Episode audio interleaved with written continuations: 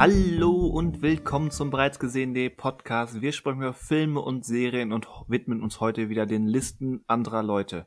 Mein Name ist Christian Westus. Schönen guten Tag zusammen.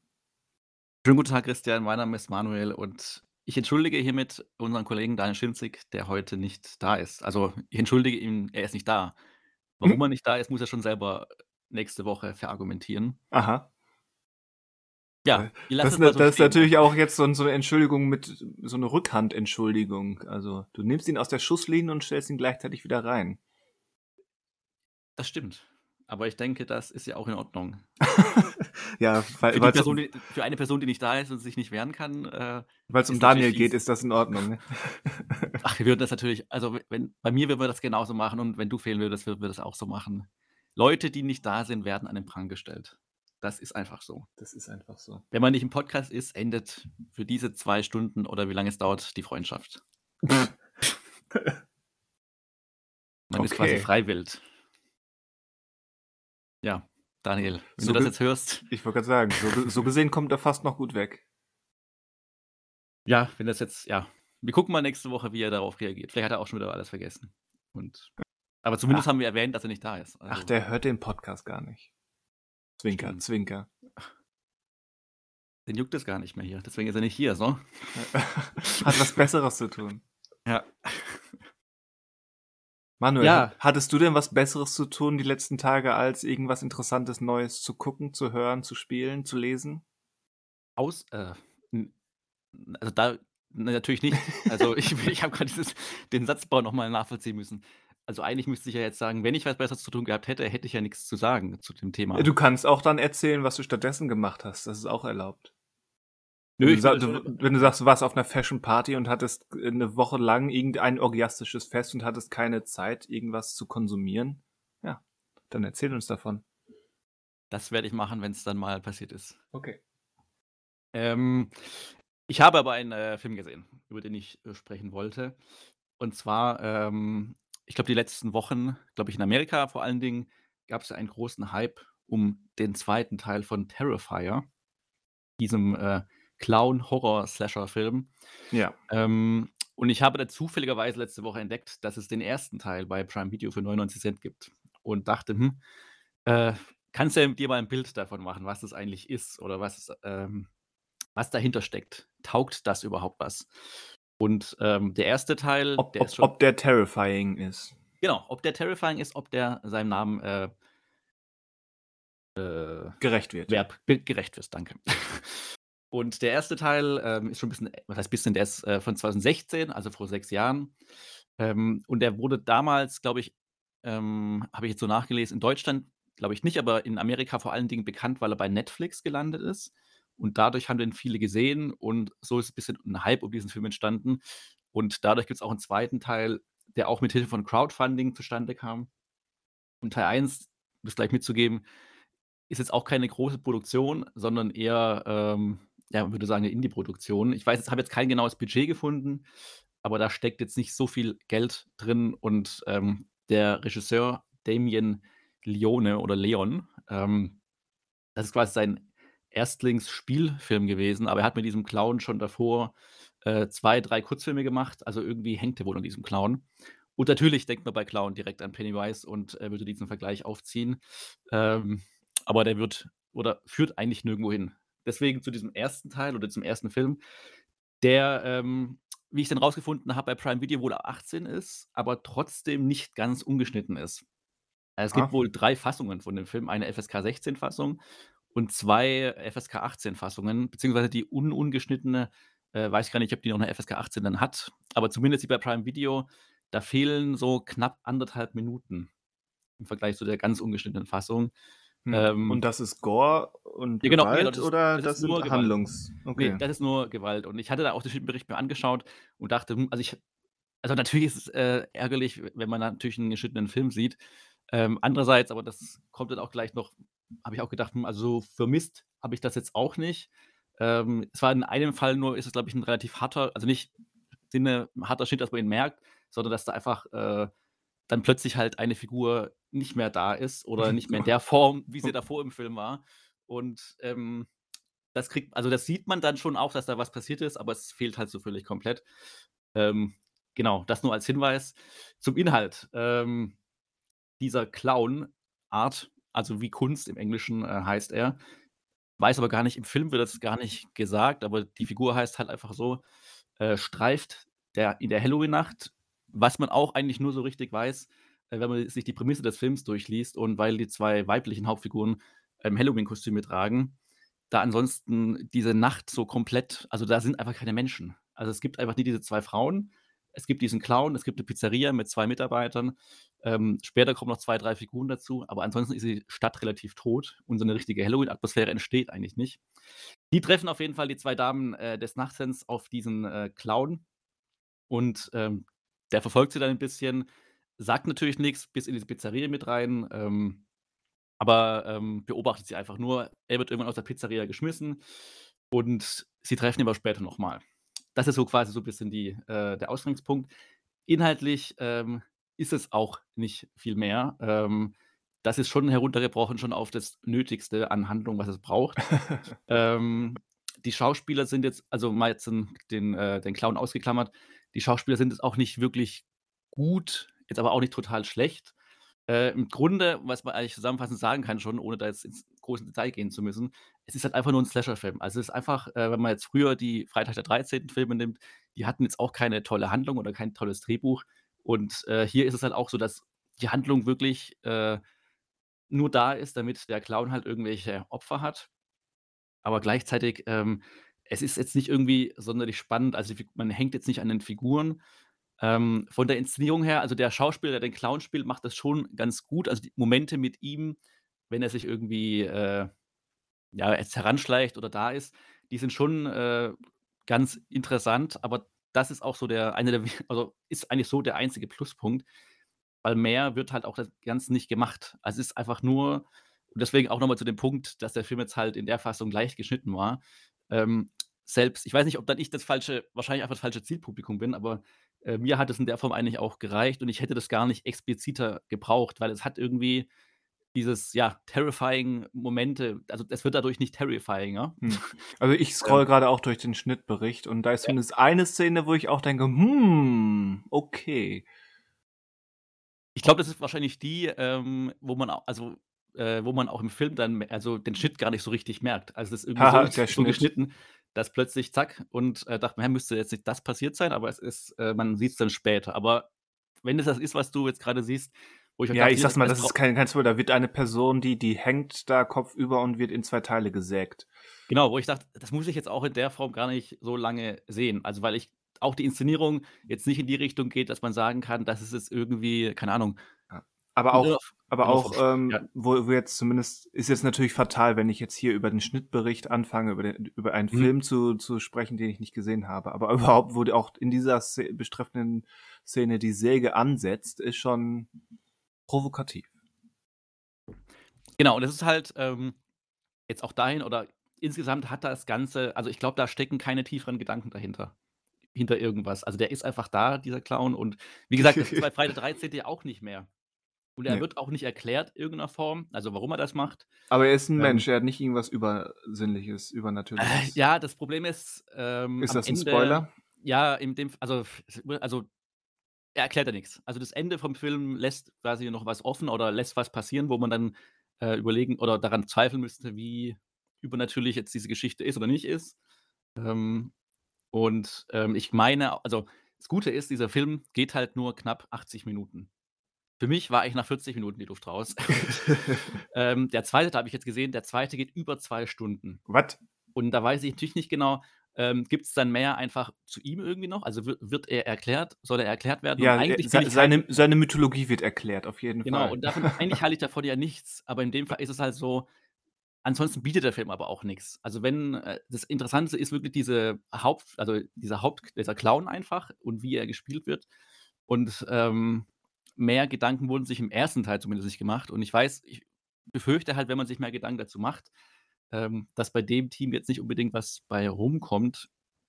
Aber ich also, ich das wäre das Einzige, mich zu interess beim 2. Teil noch zu schauen, weil mich interessiert, was die denn über 2 Stunden da jetzt draus machen wollen. Also, was die da für 'ne Idee haben, ob das sich trägt. Aber dadurch, dass der sich jetzt nicht mal über 80 Minuten trägt, weiß ich nicht, ob halt ähm, die Fortsetzung mit, der, dem gleichen Regisseur, Ja. der auch wieder das Drehbuch geschrieben hat, äh, wirklich das macht. Deswegen, ähm, ich würde ihn, wenn er bei Netflix landet oder keine Ahnung, für 99 Cent auftaucht wieder äh, bei den Prime-Deals, würde ich vielleicht mal rein, also würde ich das investieren, die 99 Cent. Aber ähm, der kommt jetzt auch ins Deutschland ins Kino limitiert, der zweite Teil, glaube ich, sogar nächste Woche.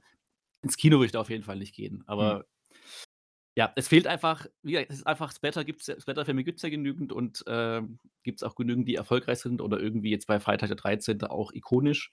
Aber ähm, das müsste, also es, ich glaube, ein Kurzfilm mit dem hätte gereicht. Also ich glaube, das, was der Regisseur vorher gemacht hat, war genau das Richtige.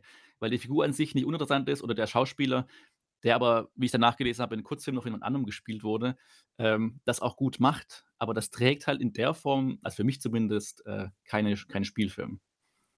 Okay. Deswegen keine große Empfehlung. Also ich weiß nicht, ob die Kurzfilme vielleicht bei YouTube mal sind oder so. Vielleicht ist das interessanter, das einfach sich anzuschauen, weil ich denke mal, dass das in ähnlicher Form schon das ist, was auch im Spielfilm gemacht wird, auch wenn es vielleicht ein anderer, also wenn es auch ein anderer Schauspieler ist. Ja.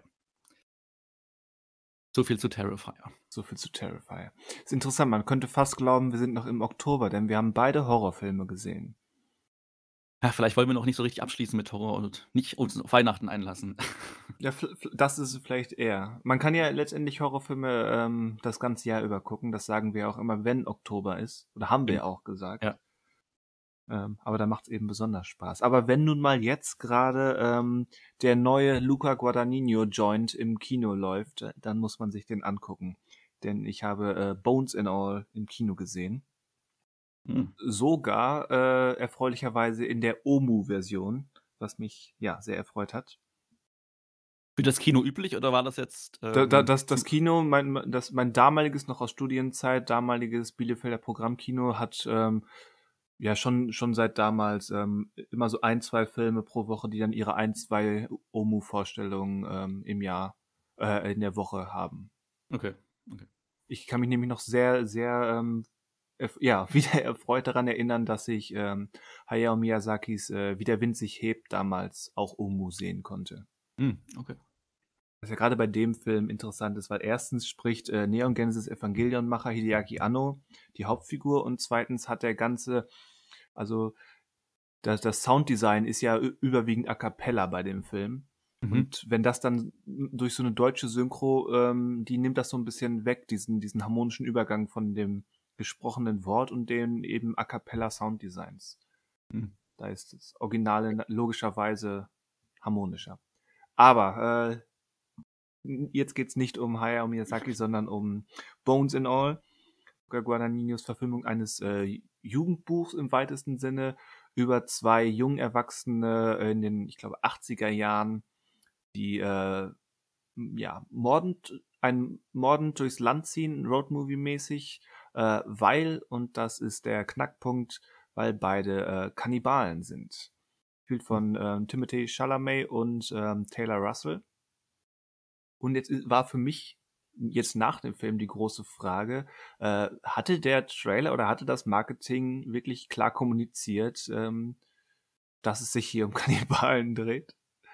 Äh, interessante Frage, weil ich meine, als ich auch zum ersten Mal den Trailer gesehen habe, stand das irgendwie mit dabei oder hatte ich davon nur gelesen, aber ich müsste noch mal den Trailer angucken. Ja, ich, ich habe ihn vorhin noch mal geschaut und ähm, in, ich glaube, in einem von den von den Kritikerzitaten ähm, kann man es entnehmen, aber der Trailer Mhm. selbst kommuniziert es nicht klar. Der kommuniziert klar, dass sie irgendwie gewalttätig und ähm, mörderisch sind Mhm. oder auch ähm, Gewalterfahrungen machen, aber die die äh, Kannibalenprämisse, zumindest im in dem ersten Trailer, ich weiß nicht, was äh, was in deutschen Kinos vorab noch für den Trailer gezeigt wurde, ähm, der kommuniziert es nicht genau.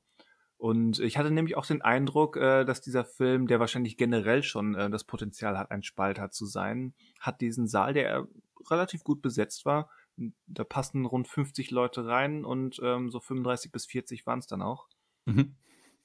Und ähm, ja, ich glaube, so die Hälfte war etwas verwirrt, vielleicht sogar ähm, frustriert. Ich glaube, so, so ein gutes Drittel fand den Film richtig blöd. äh, aber auch ein anderes Drittel gehe ich von- davon aus, äh, die, dass die zumindest ähm, die, den, den Überraschungsfaktor und einfach dieses, okay, sowas habe ich noch nicht oder lange nicht im Kino gesehen, äh, zu schätzen wussten. Allein der erste, die erste Szene, wenn der fängt relativ harmlos an äh, in den ersten Minuten äh, mhm. mit so einem klassischen ja, High, Highschool ähm, Coming-of-Age-Setting und dann, wenn dann der erste Moment von kannibalistischer Fleischeslust kommt, ähm, das ist schon so ein Aufwecker. Also wäre wär jetzt noch so, so ein erster Test. Entweder ihr seid dabei oder ihr seid es nicht. Das hat mich sehr amüsiert, auch durch die Reaktion im Publikum und auch die Art, wie es eingefangen wurde und dann quasi als Startschuss für diese, ähm, diesen Selbstfindungs-Roadtrip den, den wir insbesondere über Hauptfigur ähm, äh, Marin, gespielt eben von Taylor Russell, ähm, mhm. durchleben.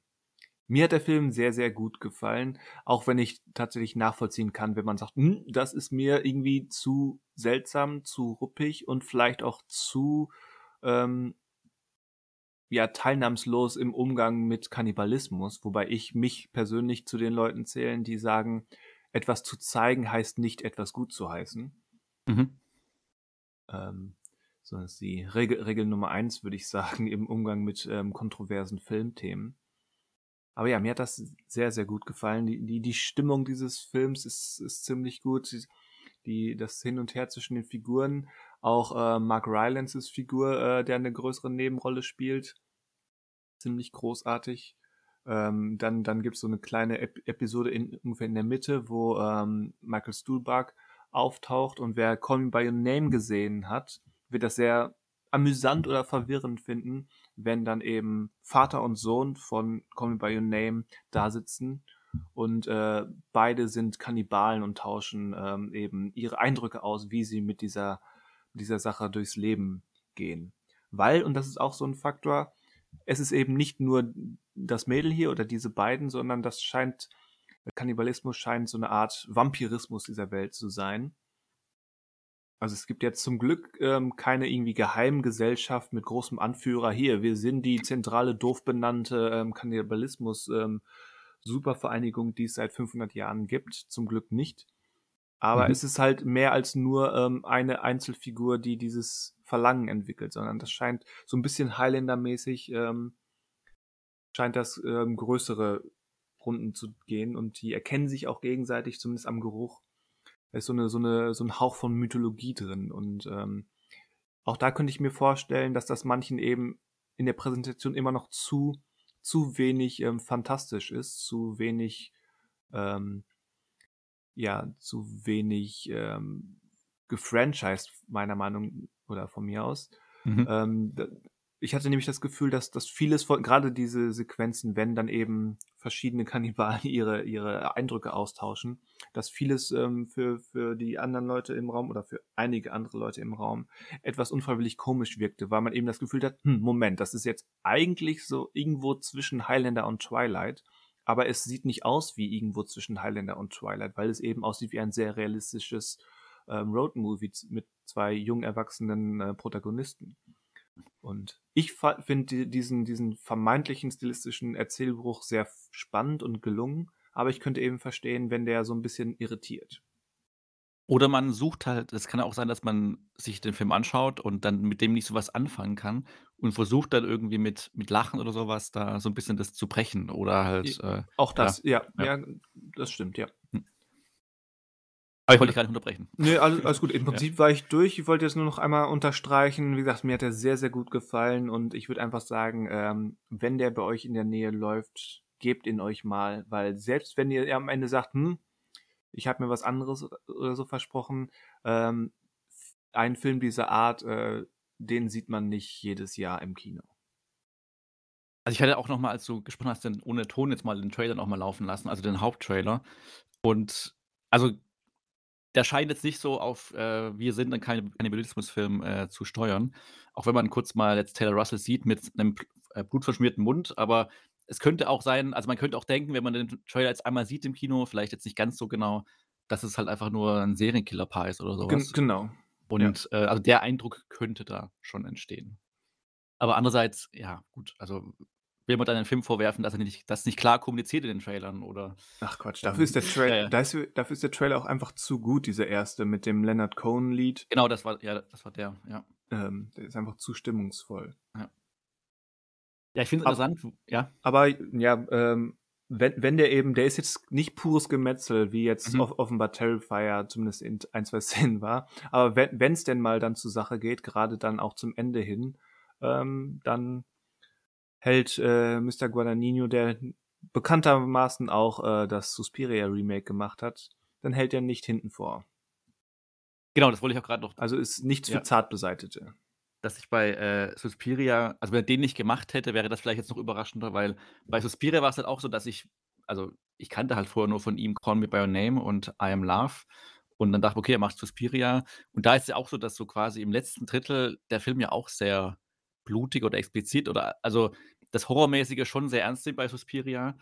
Und das hätte man jetzt vielleicht von ihm auch nicht so erwartet. Und ähm, aber dadurch, dass es den jetzt Film schon gibt, also Suspiria, äh, kann ich oder konnte ich mir auch schon eher vorstellen, dass er bei Bones and All halt auch nicht irgendwie äh, kinderfreundlich bleibt. Also sozusagen. ja. ähm, aber jetzt interessant, welche Richtung er so jetzt sich entwickelt, weil also vor Suspiria war er ja mehr so der Rahmenregisseur, also der einfach Schauspieler gut inszenieren kann und ja. aber halt so Geschichte, also realistische Geschichte, also das heißt, bei uns ist ja auch realistisch, aber der halt nicht in diese Richtung geht mit, wo es irgendwie blutig wird oder sowas. Ja. Und, ähm, Hattest du Bigger Splash auch gesehen?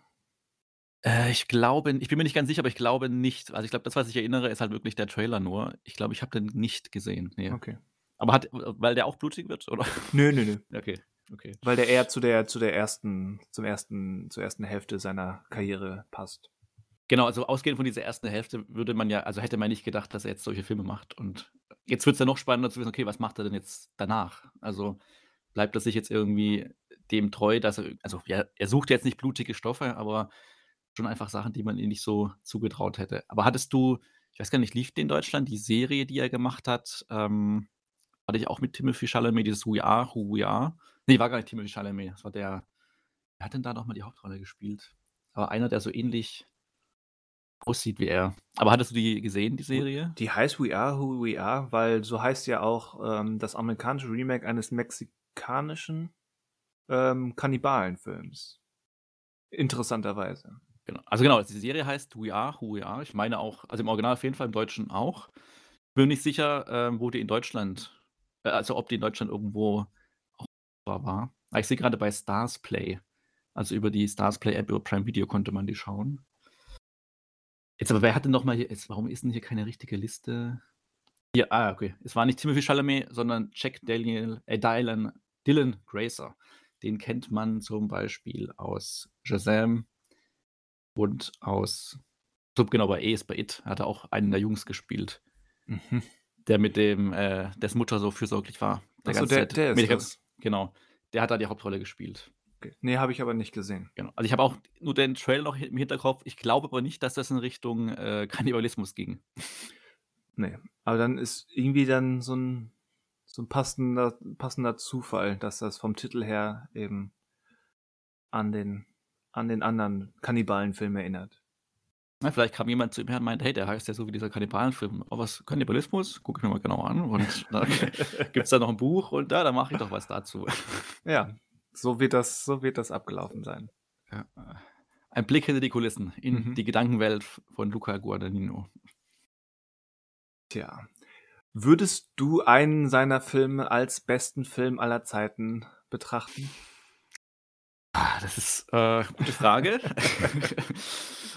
ähm, ich glaube im ersten Moment nicht. Was aber vielleicht, also ich mochte schon, also ich will gerade, ähm, jetzt ist mir der Name entfallen.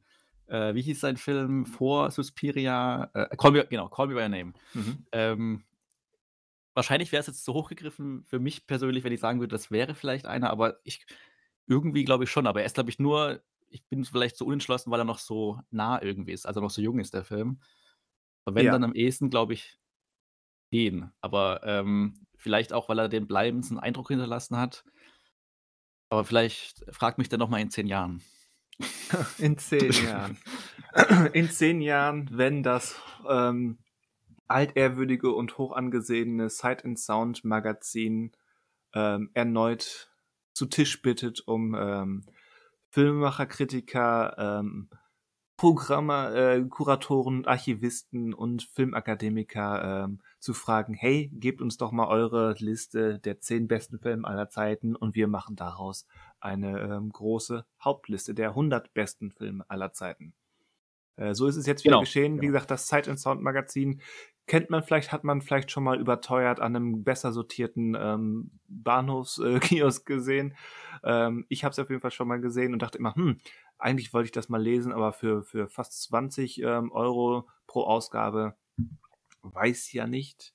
Äh, jedenfalls dieses Magazin ähm, und unter dem ähm, unter äh, im, im Zuge oder zugehörig zum, zum British Film Institute ähm, haben eben wieder ähm, zur Abstimmung gebeten. Darunter auch berühmte Leute wie eben Martin Scorsese oder die Safdie-Brüder oder ähm, Paul Schrader haben da abgestimmt und ihre 100 besten Filme ähm, aller Zeiten vorgestellt, die dann eben zu einer Top 100 zusammengestellt wurden. Wie gesagt, das passiert alle zehn Jahre. Das heißt, die letzte Liste dieser Art gab es 2012.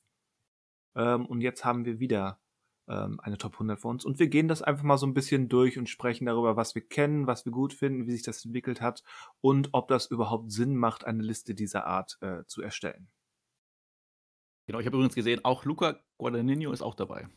Ah. Auch er hat seine Top 10 abgegeben. Möchtest du hm. mal kurz ähm, seine Top 10? Ähm, was, was für Horrorschinken sind da drin? Nosferatu? Nee, also horrormäßig hatte also genau, weil du sagst Top 10, was wir auch festgestellt hatten, war ja, es ist ja keine Top 10, sondern einfach 10 Filme. Richtig, in, ja. Die einfach dann alphabetisch ange, ähm, angeordnet sind. Äh, horrormäßig hat er nur Psycho von Hitchcock mit drin. Und, ähm, aber was vielleicht, ich weiß nicht, ob das, ja gut, das will ich jetzt ungern mit Kannibalismus in, äh, in Verbindung bringen, aber er hat im Reich der Sinne von Nagisa Oshima mit ja. ähm, The Fury von Brian De Palma, ich weiß gar nicht, das ist ja kein Horrorfilm, ne? Das ist, glaube ich, so ein Superhelden. Also, den habe ich nicht gesehen, aber da geht ja, es um ist, Jugendliche. Ist, ist The Fury von De Palma, das ist doch der, wo die so eine Ausgrabung machen und da ist irgendwie so eine uralte dämonische Entität in so einem. Ah, okay. der, der ist das, glaube ich. Also ist zumindest Horror, ja. Okay, ich habe irgendwas im Kopf mit Jugendliche bekommen, glaube ich, irgendwelche Kräfte dadurch, durch, aber dann ist es der Dämon. Naja, egal. Was er noch hat, äh, ist eigentlich, jetzt will ich, ich schaue gerade, nee, die anderen Sachen sind keine. Er hat noch Veronika Voss von Rainer Werner Fassbinder, Reise nach Italien von Rossellini, Histoire du Cinema von Jean-Luc Godard, Goodbye Sauf, Goodbye von, ja gut, wie heißt der? Hu Yassosien? äh, äh, Fanny und Alexander von Ingmar Bergmann, Come and Go von Juan César Montero und von Fritz Lang, ich weiß gar nicht, wie der im Deutschen heißt, Blue Gardenia von 1953, der, ich, der mir gar nichts sagt.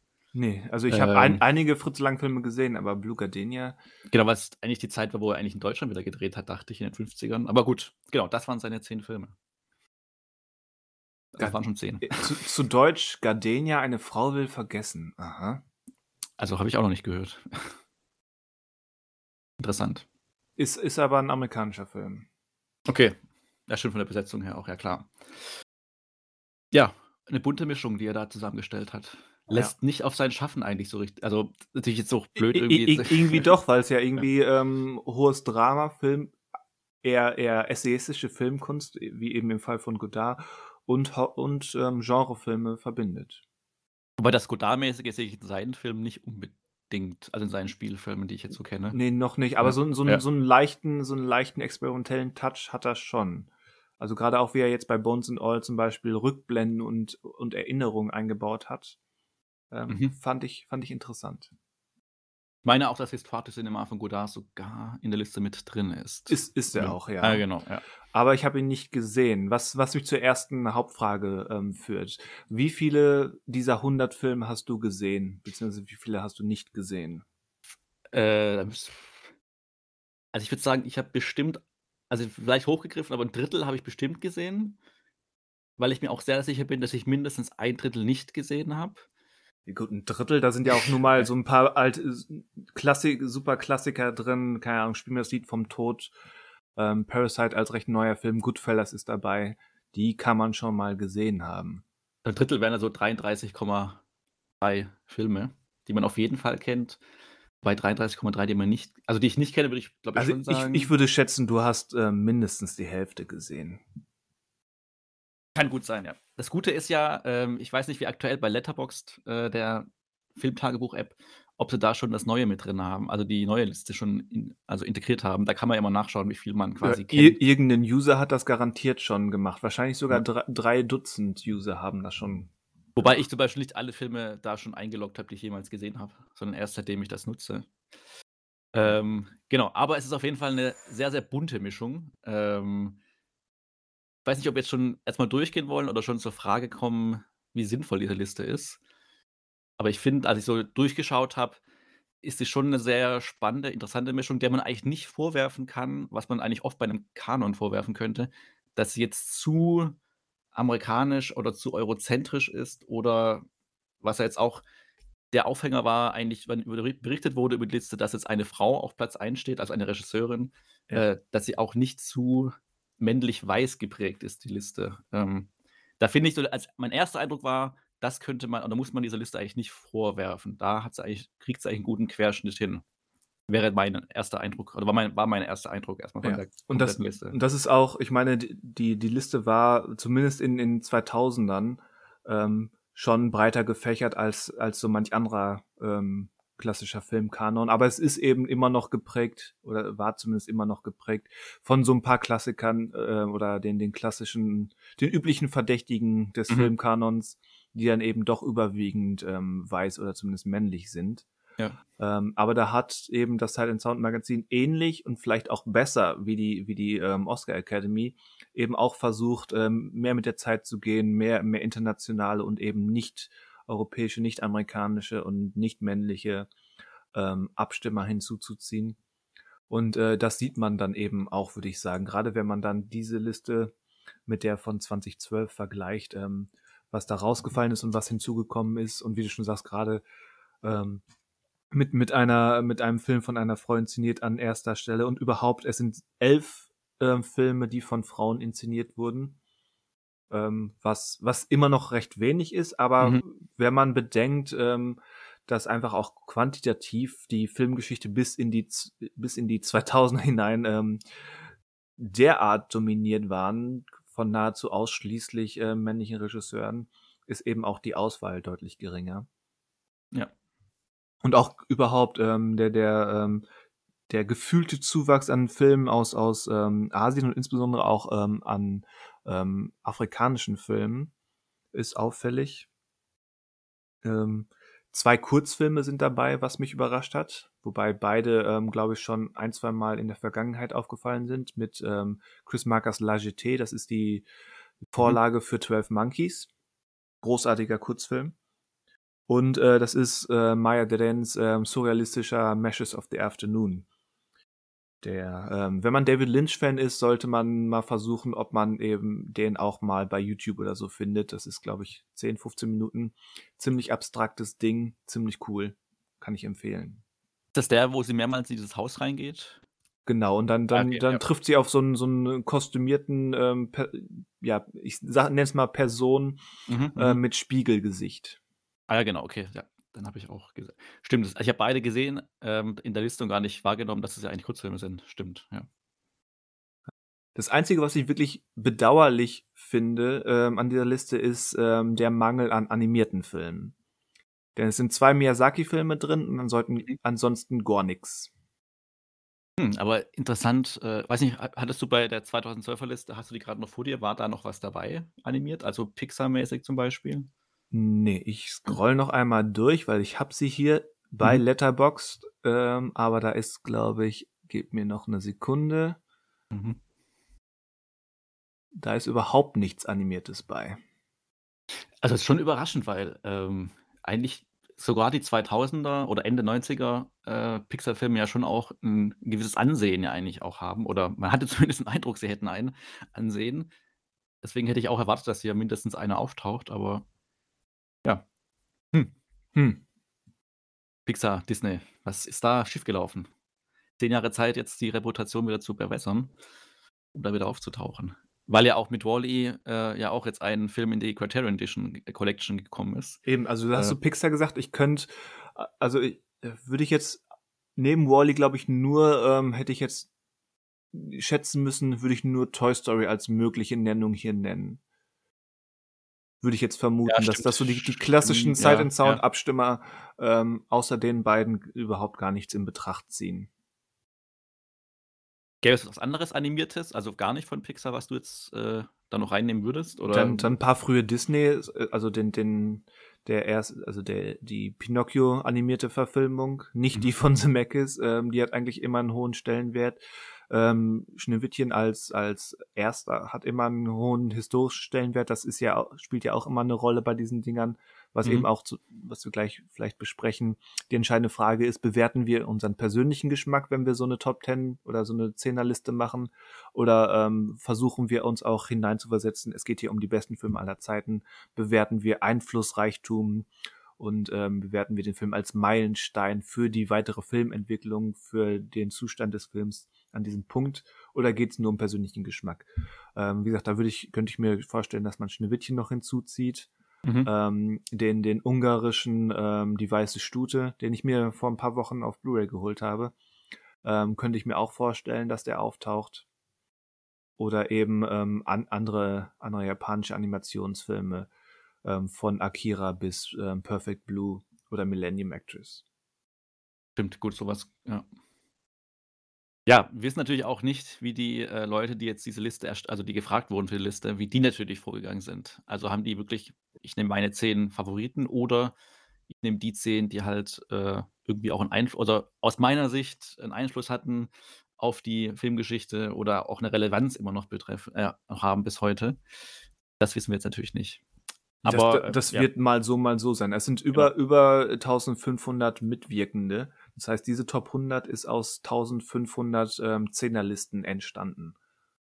die man, wie wir ja gerade jetzt gefunden haben, auch einsehen kann. Äh, Gen- genau. Online, also jeden Beteiligten und auch dessen zehn Filme, die er oder sie dann mit reingenommen hat. Ja. Und es gibt ja auch, wenn man, also die Liste beginnt ja mit äh, sechs Filmen, die Platz 95 sind. Also, richtig, richtig. also es gibt dann schon ein paar Filme, die halt dann auch schon, ich weiß nicht, man hat ja, wie ich gesagt habe, nur einfach zehn Filme abgegeben, ohne die in eine, in eine Reihenfolge zu geben. Aber jede Nennung war wahrscheinlich ein Punkt und dann ist natürlich Ja. die Wahrscheinlichkeit schon da, dass mal eine gleiche Punktzahl entsteht, wie jetzt hier auch passiert ist. Genau. Aber allein diese sechs Filme geben eigentlich schon einen guten äh, Voreindruck auf das, was da kommt. Das Spektrum Ja, dieser ersten stimmt. sechs Filme ist interessant. Du hast einen sehr modernen Film, ähm, der, den es ähm, noch gar nicht gab, als das letzte Mal abgestimmt wurde mit Get Out. mhm. Dann hast du ähm, mit, mit der General einen von nur relativ wenigen Stummfilmen. Also Mhm. ich habe ich hab mal gezählt, es gibt nur sechs Filme, die vor 1930 entstanden sind in dieser Liste. Und es gibt keinen aus den 1910er Jahren, was ein bisschen bedauerlich ist.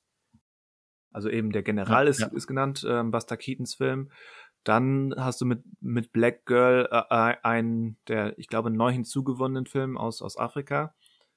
Ähm, dann den, den thailändischen Tropical Melody von dem Re berühmten Regisseur von Onkel Bonme, dessen Namen ich garantiert nicht aussprechen kann. Mhm. Äh, dann Sergio Leones Klassiker äh, Spiel mir das Lied vom Tod. Und äh, Robert Bressons, ähm, ähm, wie heißt der im Deutschen? Ein Gefangener bricht aus oder so. Kann sein, ja, bin ich gerade auch nicht sicher. Ja, ja. Man escaped im Englischen, zur Sicherheit. Ja, was ja auch, was ja, Ja. was ja irgendwie Blödsinn ist, wenn wir hier in Deutschland über einen französischen Film den englischen Titel benutzen. Ja, das stimmt. Ja. Aber ja, mir ist gerade weder der Originaltitel äh, noch der deutsche Titel ähm, präsent. Der ist aber sehr gut. Er ist sehr minimalistisch. Es ist eben Robert Bresson. Äh, wer da mal einen Film von gesehen hat, ähm, sollte wissen, was einem da erwartet. Es ist eben wirklich, der Titel ist Programm. Es ist ein Mann, der im Gefängnis sitzt und versucht auszubrechen. Es gibt fast keine Dialoge, ähm, kein, kein klassischer Spannungsbogen, nur einen semi-klar ähm, formierten Antagonisten, sondern es geht mehr um dieses Prozedere, ähm, wie bricht ein Mann aus einem Gefängnis aus. Also ein zum Tode verurteilter ist entflohen, heißt der. Okay, okay. Auf Ja. Französisch eigentlich genauso. Auf Französisch halt. Französisch halt. Aber genau, wie du sagst, das ist schon gut. Also die ersten sechs Filme, die man liest, da sieht man schon, okay, das ist schon eine interessante Mischung, die da reinkommt und, äh, man hat auch aus jeder Zeit irgendwas, ähm, aus Von von mindestens 3, 4 Kontinenten, ja. Genau, genau. Wobei, also wenn ich das so sehe, sowas wie, äh, „Spielen das Lied vom Tod“, das ist ja so 'n Film, an den denkt, denkt man bestimmt in so 'ner Liste müsste der doch viel weiter vorne eigentlich erscheinen, weil der Findest so du? viel also ich habe also mein Eindruck war halt immer, dass der so in Listen immer mitgedacht wird oder mit 'ne Rolle spielt und ich hätte dann fast auch erwartet, dass der hier auch weiter also ich bin jetzt nicht enttäuscht oder so was, dass er so weit hinten ist, Er aber kann froh sein, dass er überhaupt dabei ist. Genau, genau. Das also war ja knapp wohl. Und, ähm aber ich hätte ihn fast schon weiter vorne aber weil er vielleicht einfach Zu zu von den Genre ja, ist. ja, das vielleicht, ja. Weil dafür 6 ja, dafür ist 6 ja. Sorry.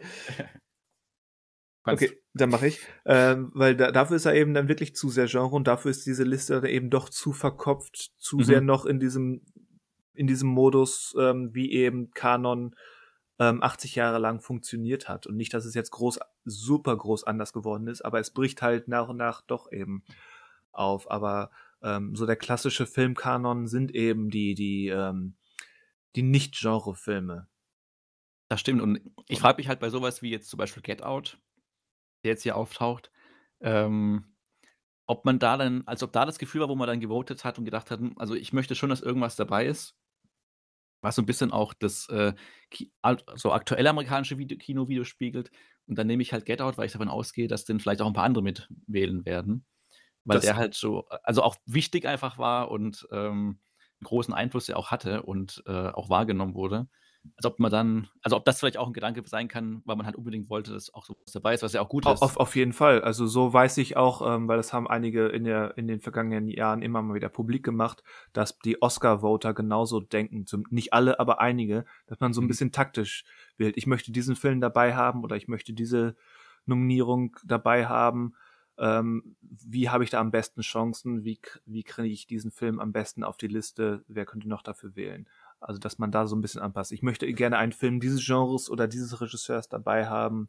Dann Mhm. nehme ich lieber den, auch wenn ich eigentlich den anderen besser finde, aber den finde i finde ich immer noch gut genug und der hat bessere Chancen, gewählt zu werden. Zum Beispiel, wenn ich jetzt 'n Miyazaki-Film, ähm, wählen würde, ähm, dann wäre es einer der beiden, die es jetzt eben geworden sind, nämlich, ähm, ähm, Mein Nachbar Totoro und, ähm mein Gott, ähm, jetzt stehe ich grad aufm Schlauch und, ähm, Chihiros Reise ins Zauberland. Mhm. Auch wenn ich vielleicht Lust hätte, Prinzessin Mononoke oder Wie der Wind sich hebt zu wählen.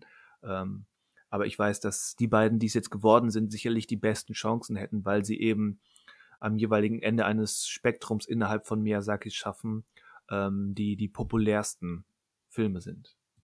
Ja, also ich suche grade, ähm, auf welchem Platz denn „Parasite“ gelandet ist, weil ich den weiter also ich dachte, der wäre weiter vorne auch dabei. Platz 90. Platz ah, okay, da okay, doch nicht so weit vorne. Aber wo man sich auch denken kann, ähm, gut, wollte man unbedingt halt was haben, wo das koreanische Kino auch dabei ist und vielleicht legt man damit offen, dass man halt das gar nicht so gut kennt, wenn dann so 'n aktueller Titel wie „Parasite“ reinkommt, der ja auch also durch den Oscargewinner natürlich spätestens dann ja auch groß bekannt noch größer bekannt wurde. Aber ob man also dafür kenne ich das koreanische Kino auch selber zu wenig, um zu wissen, okay, ist das aber wirklich mit das Beste? Beziehungsweise müssten wir jetzt gucken in der Liste, ob da noch mehr auftaucht aus. Korea. Und dam damit sprichst du ja schon so so 'n kleinen, ja, ich w will's jetzt nicht Fehler nennen, aber so so 'n kleines Problem von so von Kanon-Gedanken an. Weil ab dem Moment, wo wir wo sich eine gewisse Gruppe geeinigt hat: „Hier, Film X ist gut Mhm. und der deckt gewisse Parameter ab“, wie jetzt in deinem Beispiel, ähm, den koreanischen Film, Ja. ähm, dann denkt man sich: „Okay, ich mag den koreanischen Film, nehme ich diesen Film und investiere nicht mehr die Mühe zu gucken, was gibt's denn überhaupt noch?“ Der Kanon ver verharrt dann an diesem festgelegten, ähm, Beispiel für diesen Parameter und bewegt sich davon nicht mehr weg. Und das ist etwas bedauerlich. Aber, ähm, ich glaube, in den letzten in den Jahrzehnten zuvor hat's kein einziger koreanischer Film auf diese Liste geschafft. Von daher, ähm, ist das erst mal 'n Punkt. Und ich glaube auch, in Südkorea selbst, ähm, kann man den Stellenwert von von, ähm, „Parasite“ gar nicht zu hoch bewerten. Also Ja, ja, ja. ich glaube, es ist jetzt nicht nur 'n Zufall, weil eben auch die Oscar Academy in einem, ähm, seltenen Moment der Weisheit die richtige Wahl getroffen hat. Ähm, das war einfach auch, äh, 'n Meilenstein des südkoreanischen Kinos. In diesem Genau, Fall das definitiv, genau, ist ja. ist das so. Nur halt Ah also ja, das ist halt der Angriffspunkt natürlich eine Liste man hat sich irgendwann mal darauf geeinigt, dass jetzt zum Beispiel vielleicht für Außenstehende so, dass halt Vertigo und Citizen Kane wichtige Filme sind oder waren. Und dann ziehen die, wenn die, also dann könnte man jetzt vorwerfen, okay, deswegen sind die immer dabei. Genau. Aber sind die halt wirklich so gut oder so relevant oder gehören die dahin? Ähm, ja, das ist jetzt eine persönliche Sache. Also, ich würde sagen, schon auch ja, aber ich bin natürlich auch dadurch geprägt. Also, ich habe Genau. Citizen Kane immer als Film kennengelernt, der halt so wichtig ist. Genau. Und, äh, Ich würde auch beides sagen. Sie sind beide gut, beide sehenswert. Gerade Citizen Kane ähm, macht immer noch sau viel Spaß, weil der eben Mhm. so ungewöhnlich ist und auch einfach flott inszeniert ist. Man glaubt gar nicht, dass ein Film von 1941 äh, so flott und erzählerisch spannend inszeniert ist. Also da sind heute manche, ja, leichtes Easy Target und so, aber da sind man, manche heutigen Streaming-Filme sind da, sind da im Vergleich äh, zu Citizen Kane stocksteif und bieder. Aber ja, genau das, was du sagst, man hat sich so darauf geeinigt, ähm, dass dieser Film so eine Art Repräsentant ist, so, so ein Meilenstein, ähm, so der, der Übergang vom, von den 30ern in die 40er ins, ins ähm, klassische Hollywood, auch was Erzählstruktur und so weiter betrifft, äh, dass man sich darauf beschränkt. Und wenn man dann ähm, so eine Liste macht, dann fühlt man sich irgendwie als, als ernstzunehmender Kritiker oder so vielleicht auch einfach dazu berufen, okay, ich muss Citizen Kane nennen, weil sonst ähm, gucken alle auf mich und sagen, äh, wie kannst du Citizen Kane nicht als besten Film aller Zeiten sehen? Muss man doch. Da ist auch interessant, wenn man auf den Film klickt oder auf das Bild, äh, sieht man auch, dass er halt von 62 bis 2002 war halt die Nummer 1 der Liste. Ja. Das war vor zehn Ja. Jahren, da hatte ich die zum ersten Mal so ganz bewusst aufgenommen, diese Liste. Äh, da gab es dieses große, oh, er wurde abgelöst äh, nach Mhm. so vielen Jahrzehnten.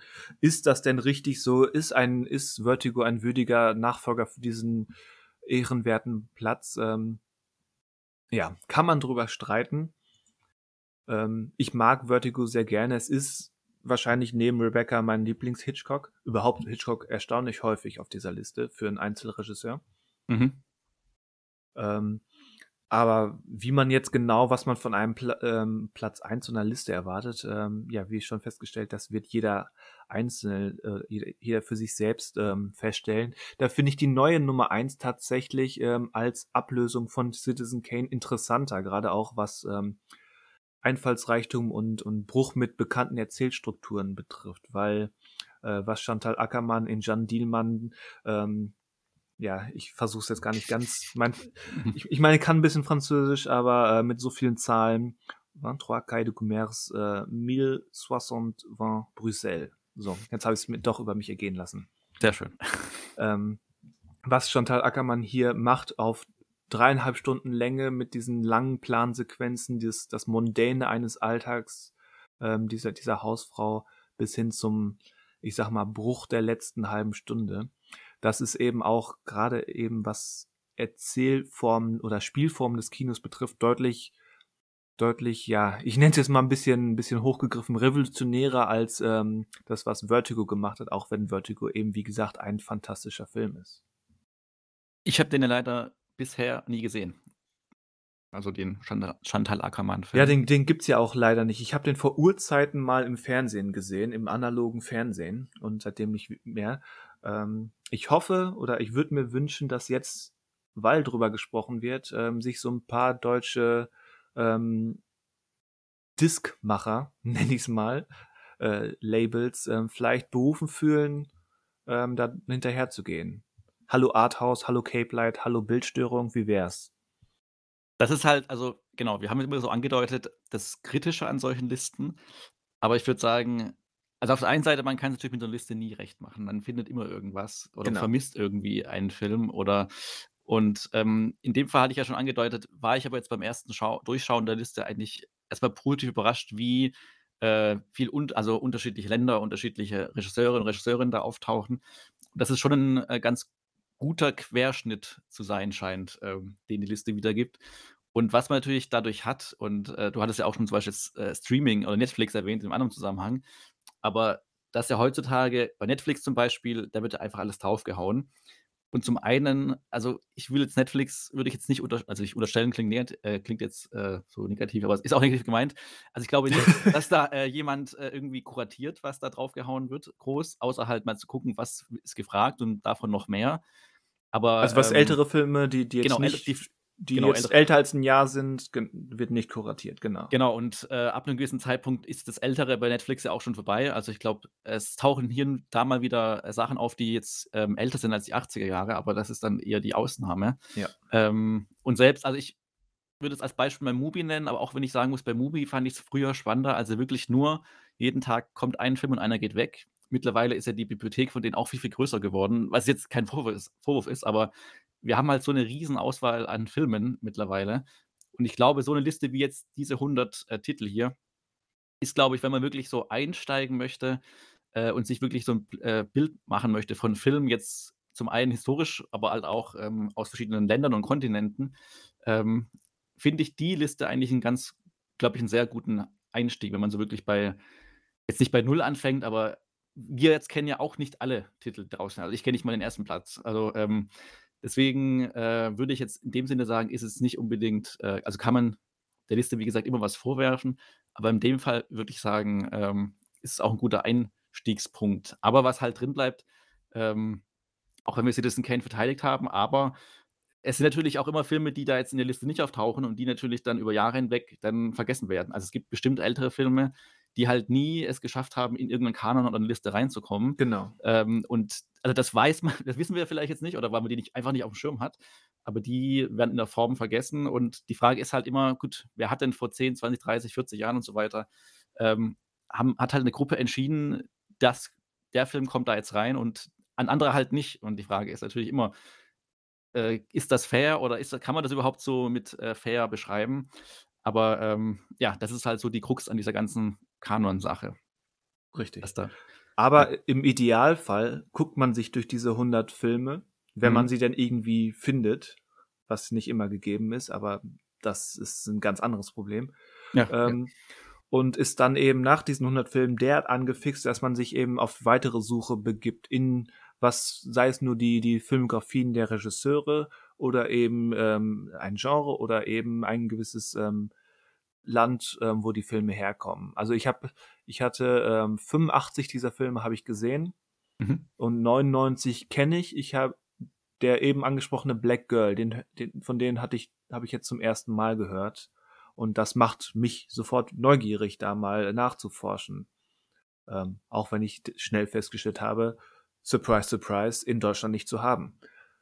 Das ist halt, also das wird natürlich jetzt auch immer schwieriger, weil so, also ja, weil die physischen Labels halt immer weniger raushauen oder wenn dann halt äh, nur halt für ein gewisses Publikum, wo sie wissen, die kaufen dann halt auch das äh, Mediabook für 40 Euro ein. Ja. Aber das wird bei Black Girl wahrscheinlich nicht passieren.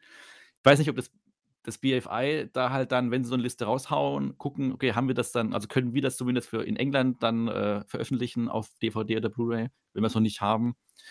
Da müsste man eher dahingehend gucken, weil es muss ja im Endeffekt keine deutsche DVD oder Blu-ray sein, da wir jetzt persönlich ja auch nicht unbedingt den deutschen Ton bräuchten. Nee. Also das BFI, ähm, ich glaube, da kann man sich eben wirklich nur ähm, als, als Brite oder so ähm, registrieren, aber die haben, sind eben auch ein, ich nenne es jetzt mal so ein bisschen ein Streaming-Service und haben mhm. locker die Hälfte dieser Filme gerade im Programm. Ah, okay, ja. Oder halt die, wie schon genannt, Mubi, ob die halt in die Richtung dann Bestrebungen haben da was. Aber es sind halt auch, also manche Titel, die findet man schon und die wurden auch schon mehrmals veröffentlicht, aber es gibt halt manche, die sucht man wirklich vergeblich. Also weder, die hat man dann weder physisch noch irgendwie in einem Streamingdienst, weil sich halt keiner so wirklich für die älteren Sachen interessiert, leider. Was, bei, was Streamingdienste betrifft. Zumindest die wir in Deutschland äh, empfangen oder streamen können. Es gibt ja auch diesen Criterion Channel, aber auch den kann man ja eigentlich in Deutschland erstmal nicht abrufen, weil man, also ja. der gilt, glaube ich, nur für amerikanische Bürger. Also da müsste man mit dem VPN und so weiter Sachen machen, was wir natürlich nie tun würden. Und ähm, ja, ich habe das noch nicht versucht, aber bei VPN hört es ja nicht auf. Du brauchst ja eine, eine auch eine äh, amerikanische Bankverbindung, oder? Das, also ich, so genau habe ich mich gar nicht damit beschäftigt, aber stimmt, das könnte wahrscheinlich noch dazukommen. Weil wäre es nur ein VPN, ja gut, aber du musst ja dafür bezahlen. Und wenn ihr merkt, Moment, der wohnt angeblich, ähm, wohnt angeblich in New York, ähm, das Geld kommt aber von der Sparkasse ähm, Reda Wiedenbrück. Hm seltsam. Ja, aber das, also wäre natürlich schön bei Streamingdiensten, wenn man das, klar hängt da Rechte zusammen, aber das irgendwie so weltweit öffnen würde. Weil wir wollen ja nichts Böses, wir wollen ja eigentlich die Filme nur sehen. Ja. und, und wir sind, dafür wir auch sind, zahlen. Genau, also, wir sind bereit dafür zu zahlen. Genau, und das ist halt. weil, wenn es halt nicht geht, dann müsste man halt Wege finden, wo man vielleicht dann nicht offiziell irgendwie irgendjemand bezahlen kann, dem die Rechte gehören. Ja. Und das ist halt der nächste Punkt. Genau, aber das wäre, ja, das wäre so der nächste Schritt, sich durch die Liste zu arbeiten und zu entdecken und davon ausgehend also, wenn man dann jetzt wenn man mal das Beispiel Parasite nimmt, den halt sieht und den dann sehr gut findet, ich glaube, dann ist man also selber ja schon daran interessiert, einfach auch mehr zu schauen aus dem Land zum Beispiel oder halt von dem Regisseur. Genau. Und dann kann man da selber ja auf Entdeckungsreise gehen und Dinge entdecken und vielleicht dann auch weiterzugeben, was man entdeckt hat. Apropos, kleinen Kram. ha Ja. hast hast du jetzt irgendwas bei dieser Liste entdeckt, wo du sagst: „Ey, den wollte ich schon immer mal sehen“ oder „den will ich jetzt sehen, weil er ich hätte nicht gedacht, dass der so weit oben ist?“ Also, vielleicht wahrscheinlich, ähm, Platz 1, aber, ähm, Genau, gen also abgesehen genau, also Nummer 1 halt auf jeden Fall, weil also ich kannte also den Namen von der Regisseurin auch auf jeden Fall. Ich kannte habe auch den Film schon oft gehört, ähm, aber halt der kriegt jetzt bei mir persönlich dann natürlich 'n Push, wenn er da auf Platz 1 landet. Ja. Sonst hätte ich den wahrscheinlich abgespeichert mit: „Ja, den gibt's den Film“ und der war ja auch vorher schon angesehen, deswegen hatte ich ja davon Genau. irgendwie schon gelesen oder gehört. Aber dadurch, dass er jetzt bei der 1 ist, würde ich sagen, okay, äh, hat er jetzt 'ne höhere Priorität, auch wenn's natürlich schade ist, dass man ihn erst mal nicht so einfach finden wird. Aber, ähm, genau, also der würde also der ist auf jeden Fall jetzt in der Liste, ähm, gestiegen. Ähm, ähnlich ist es auch ich glaube ich meine, du hättest sogar von dem schon mal gesprochen, die Nummer 28, ähm, der tschechoslowakische Film Daisies. Ich weiß gar nicht, wie er im Der heißt in Deutschland Ta Tausendschönchen und ja, von dem Genau. habe ich bestimmt schon mal gesprochen. Ich habe ihn auch gesehen. Der ist sehr schräg, sehr ungewöhnlich und großartig. Ja, das ist auch so 'n Film auch von dem auch schon gehört, auch im Sinne von, dass er halt, äh, gut und wichtig ist. Ähm, jetzt hier auf Platz 28, ähm, auch so 'n Film, der jetzt dadurch halt auch 'n Push bekommt. Bei dem weiß ich jetzt aber auch nicht, ähm weißt du vielleicht besser, ob der überhaupt so einfach zu schauen oder zu finden ist, Ähm, schauen möchte? ich weiß nicht, ob's die DVD und Blu-ray noch gibt, aber die gab's auf jeden Fall mal. Ah, okay, okay. Und weil ich's grad nur drüber äh, knapp drüber sehe, weil ich bis heute was heißt bis heute, also bisher noch nicht gesehen habe, ist immer noch, äh, auf Platz 30, ähm, Porträt einer Jungfrau in Flammen, den ich noch nicht gesehen habe. Was Ähm, zum Geier? aber da ist überraschend, der wird ja ist, glaube ich, mit Parasite wohl der neueste Film auf der Liste. Der Genau, auch ja. 2000 der hier auf Platz 30 dann schon ist. Mhm. Ähm, klar, kann man jetzt wieder sagen, okay, man man wollte halt sicher gehen, dass halt auch 'ne Regisseurin also vielleicht 'n französischer Film von 'ner Regisseurin auftaucht oder von ihr 'n Film auftaucht und hat halt den genommen, weil man dachte, okay, der wird auch von mehreren gewählt. Ich kann jetzt nicht sagen, ob zu Recht, weil ich noch nicht gesehen habe, aber das, was ich so von Auf auf jeden Fall zu Recht. ja. Also, man kann sicherlich darüber streiten, dass der noch zu neu ist, um ihn in eine Liste der besten Filme aller Zeiten zu stecken. Darüber kann man ohne Frage streiten. Äh, halte ich auch für 'n für 'n, ähm, nachvollziehbares Argument, dass man erst mal sagt: „Hm, ist eigentlich noch zu neu. Lass den doch erst mal 10 Jahre alt werden, bevor er in so einer Liste auftaucht.“ Mhm. Alles okay. Aber grundsätzlich an der Qualität, ähm, da gibt's in aus meiner Sicht, ähm, quasi nichts zu kritisieren, weil der Film ist absolut fantastisch. Ja, also der ist ja also eigentlich schon die ganze Zeit auf der Liste, aber irgendwie kam's bisher nicht zur zur Sichtung.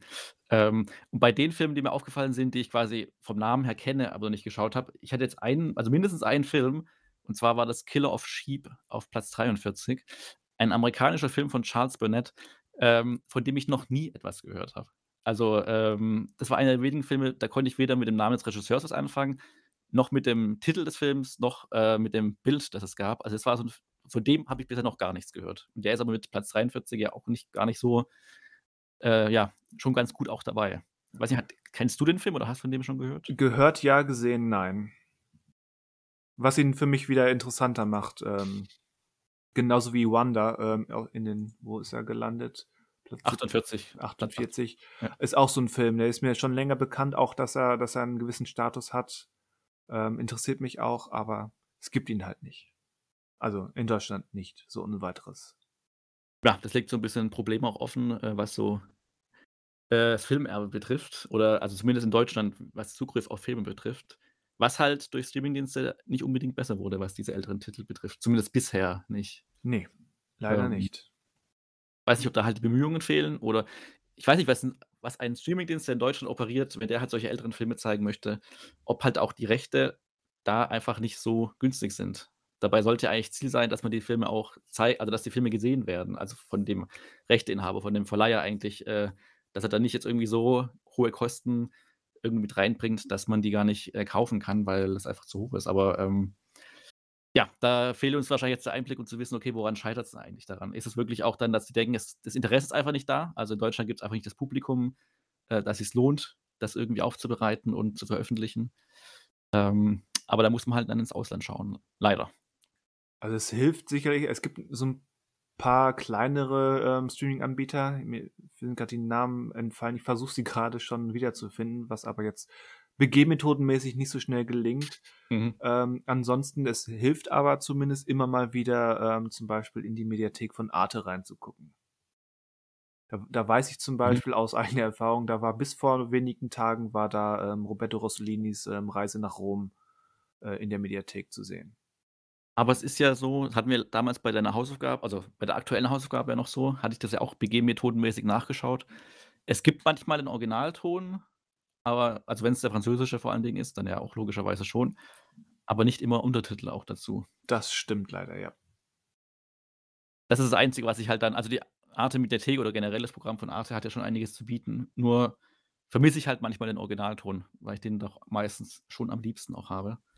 Ähm, aber auch da hängen wahrscheinlich wieder Rechte dran, die man also, die auch zum Beispiel unsere Freunde von Prime Video nicht immer zahlen wollen. Und deswegen und deswegen man ganz oft halt nur die deutsche Tonspur hat und es sich wohl dann nicht lohnt, äh, auch die Originaltonspur mitzunehmen, auch wenn da vielleicht das Geld 'n bisschen noch 'n bisschen lockerer sitzt, äh, als, ähm, das bei Arte der Fall ist. Ich hatte übrigens grad nachgeschaut, äh, Jean-Luc Godard, der ja erst dieses Jahr verstorben ist, wenn ich jetzt nicht so völlig falsch liege. Was sicherlich auch ausschlaggebend war, dass mehrere seiner Filme hier gelandet sind. Genau, aber er selber habe ich ich dachte nämlich, vielleicht ist er selber auch noch dabei gewesen bei denen, die mit, äh, ihre Filme abgeben durften, aber er war wohl also, entweder wurde nicht gefragt oder weil er halt gestorben ist, hat's nicht mehr gepasst, weil ich weiß nicht, wann die dann wann die Deadline war oder wann die Titel eingereicht wurden, aber er selber konnte nicht mehr abst oder hat nicht mehr mit abgestimmt. Das hätte mich nur interessiert, aber er ist nicht dabei. Aber klar, genau, so 'n Tod kann natürlich auch so 'n bisschen dass man halt noch mal dass sein sein Werk noch mal bis präsenter einfach ist und man sich damit vielleicht dann noch beschäftigt hat dieses Jahr und dann denkt: „Ah gut, dann sollte man den auch mit reinnehmen vielleicht oder den Film“ und ja. Truffaut ist zum Beispiel doch, Truffaut ist auch dabei. Meine Ja, sie sein sie küssten und sie schlugen Genau. ist dabei. Ja. Natürlich. Also, das ist auch so Ja. einer, der da stand von vornherein fest, ähm, dass der dabei ist. Das hat auch wieder wenn wir jetzt noch mal zum Kanon-Thema kommen, die beiden sind halt die, die so 'n bisschen von der, äh, Nouvelle Vague dann am, äh, bekanntesten sind und vielleicht auch das ist halt der Eindruck, den man hat, mit die prägendsten waren. Gut, Godard, der halt bis heut also, bis zu seinem Tod einfach Filme gemacht hat und, äh, sich da auch nicht irgendwelchen Konventionen da irgendwie, äh, gestellt hat. Also, das ganze Gegenteil, immer mehr davon entfernt hat, Ja. mit dem, was ich so gesehen habe oder noch mitbekommen habe von ihm. Aber natürlich, Nouvelle Vague war natürlich auch mehr als nur die beiden und trotzdem sind die beiden eigentlich, ähm, mit am bekanntesten. Ja. Oder halt die, wo man damit verbindet einfach. Und Ja, die anderen ich Filme sind bestimmt auch interessant und, ähm, haben auch meine, es vielleicht gibt noch 'n paar andere. Ich meine, allein Agnes Varda hat in den letzten 10, 20 Jahren sicherlich, zumindest gefühlt aus meiner Sicht, äh, 'n ordentlichen Push bekommen, was was, ähm Stimmt, die was die ja was die ja. Einschätzung i ihres ihres Schaffens, ähm, betrifft. Die ist ja auch hier mindestens zweimal in der Liste vertreten. Mhm. Auf Platz 14 habe ich sie ja grade entdeckt. Genau, also, Cleo auf Platz 14, den habe ich gesehen, Mhm. der ist fantastisch. Ähm, und The Gleaners and I habe ich nicht gesehen. Aber generell ihr Schaffen hat, wie gesagt, in den letzten 10, 20 Jahren definitiv 'ne Aufwertung bekommen oder zumindest 'ne größere Publi Publicity bekommen. Ähm, dass jetzt 'n Max Ophüls nein, der den de der ist natürlich dabei und keiner wen wollte ich denn sagen? Ähm Gott, zu viele Namen vor der Nase und im Kopf. Ähm, ja, kom kompletter Stillstand im Kopf grade. Jemand Deutsches wolltest du ne sagen, nein, einer einer von der Nouvelle Vague, der mehr so. ähm, der sich dann in den Jahren danach so 'n bisschen mehr, ähm, ja, so Semi-Genrefilmen verschrieben hat. Äh. Ja. Also, mir fällt jetzt grad nur Louis Malle al Malle ein, aber ich glaube nicht, dass du den meinst. Ne, ich meine, ist 'n ist gut, ihn zu Ja. nennen, Ja. aber, ähm der ist es nicht. Oh Gott. Gleich, wenn wir auf auf Beenden klicken, dann fällt es mir ein, wie er heißt. Ich ah, jetzt jetzt habe jetzt habe ja, ich jetzt habe ich's. ja. Äh, Claude Chabrol. Okay. Von dem habe ich auch, glaube ich, wenig bis gar nichts gesehen. Ähm, deswegen konnte ich auch die Entwicklung gar nicht nachzeichnen, dass der vielleicht irgendwie sich mehr dem Genre dann gewidmet hat. Aber ja, durch durch den Einwurf jetzt von dir ist es ja also, ist der jetzt auch wieder mehr auf dem Schirm oder würde ich mich dann noch mal mit dem beschäftigen wollen. Aber nicht für die Leute der Sight and Sound Liste. Ne.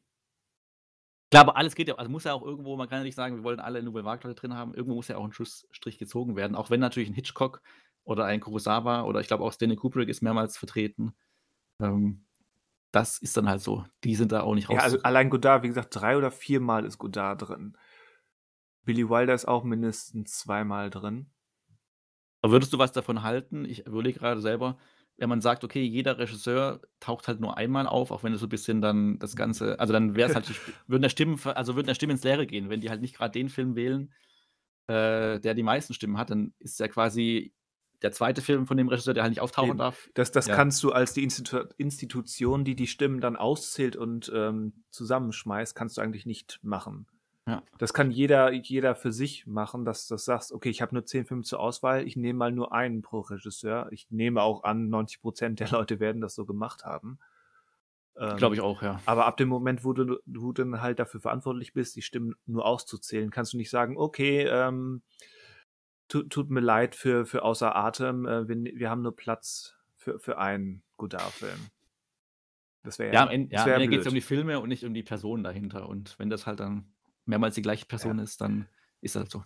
Ist halt so. Wie gesagt, auch auch das ist so 'n so 'n Faktor von von Kanondenken, dass wir eben wir haben festgestellt: „Okay, der Godard, der kann wohl was, der hat wohl, Mhm. ähm, Talent und Einflussreichtum und und Ideen und, ähm, Kreativität. Den nehmen wir mal in diese Riege auf.“ Nicht zuletzt, weil er als vormaliger Kritiker eben schon das Ganze so 'n bisschen mit angestoßen hat, dass wir überhaupt hier sitzen und über Filme sprechen. Mhm. Ähm, und ja, dass man dann eben wieder und wieder auf ihn zurückfällt, ist dann Fluch und Segen zugleich in diesem Kanondenken. Und deswegen eben das Ganze nur als als, ähm, Ausgangspunkt nehmen, sich auf so 'ne filmische Entdeckungsreise zu begeben. Und eben nicht bei Godard hängen zu bleiben, sondern eben auch bei den Louis Malles und Claude Chabrolles und Agnes Vardas, ähm, vorbeizuschauen. Genau, und es sind halt auch das ist so das Schöne auch an List es sind ja alles auch unterschiedliche Filme. Also, man wird nicht an allen Gefallen finden, aber ich glaube, man also, so 'n richt also, klar, wenn man offen für Filme ist, ähm, wird man jetzt keinen wirklich scheiße finden. Aber klar gibt's Filme, die einem vielleicht dann, keine Ahnung, zu langsam erzählt sind oder doch zu anders, zu verquer, aber das ich glaube, wenn man an so 'ne Liste rangeht, erwartet man das ja auch. Also, da wird man nicht denken, das sind jetzt alles, äh, konventionelle Genrefilme, Ja. die man jetzt hier gucken wird. Ähm Also, wie wie gesagt, meine Erinnerung an Jeanne Diel an Jeanne Dielman, den Film, ist nicht mehr so präsent, weil's halt wirklich schon gut gut und gerne 10 Jahre her ist. Aber das ist definitiv 'n Film, grade weil er 3,5 Stunden, ähm, geht und gefühlt 25 Schnitte hat.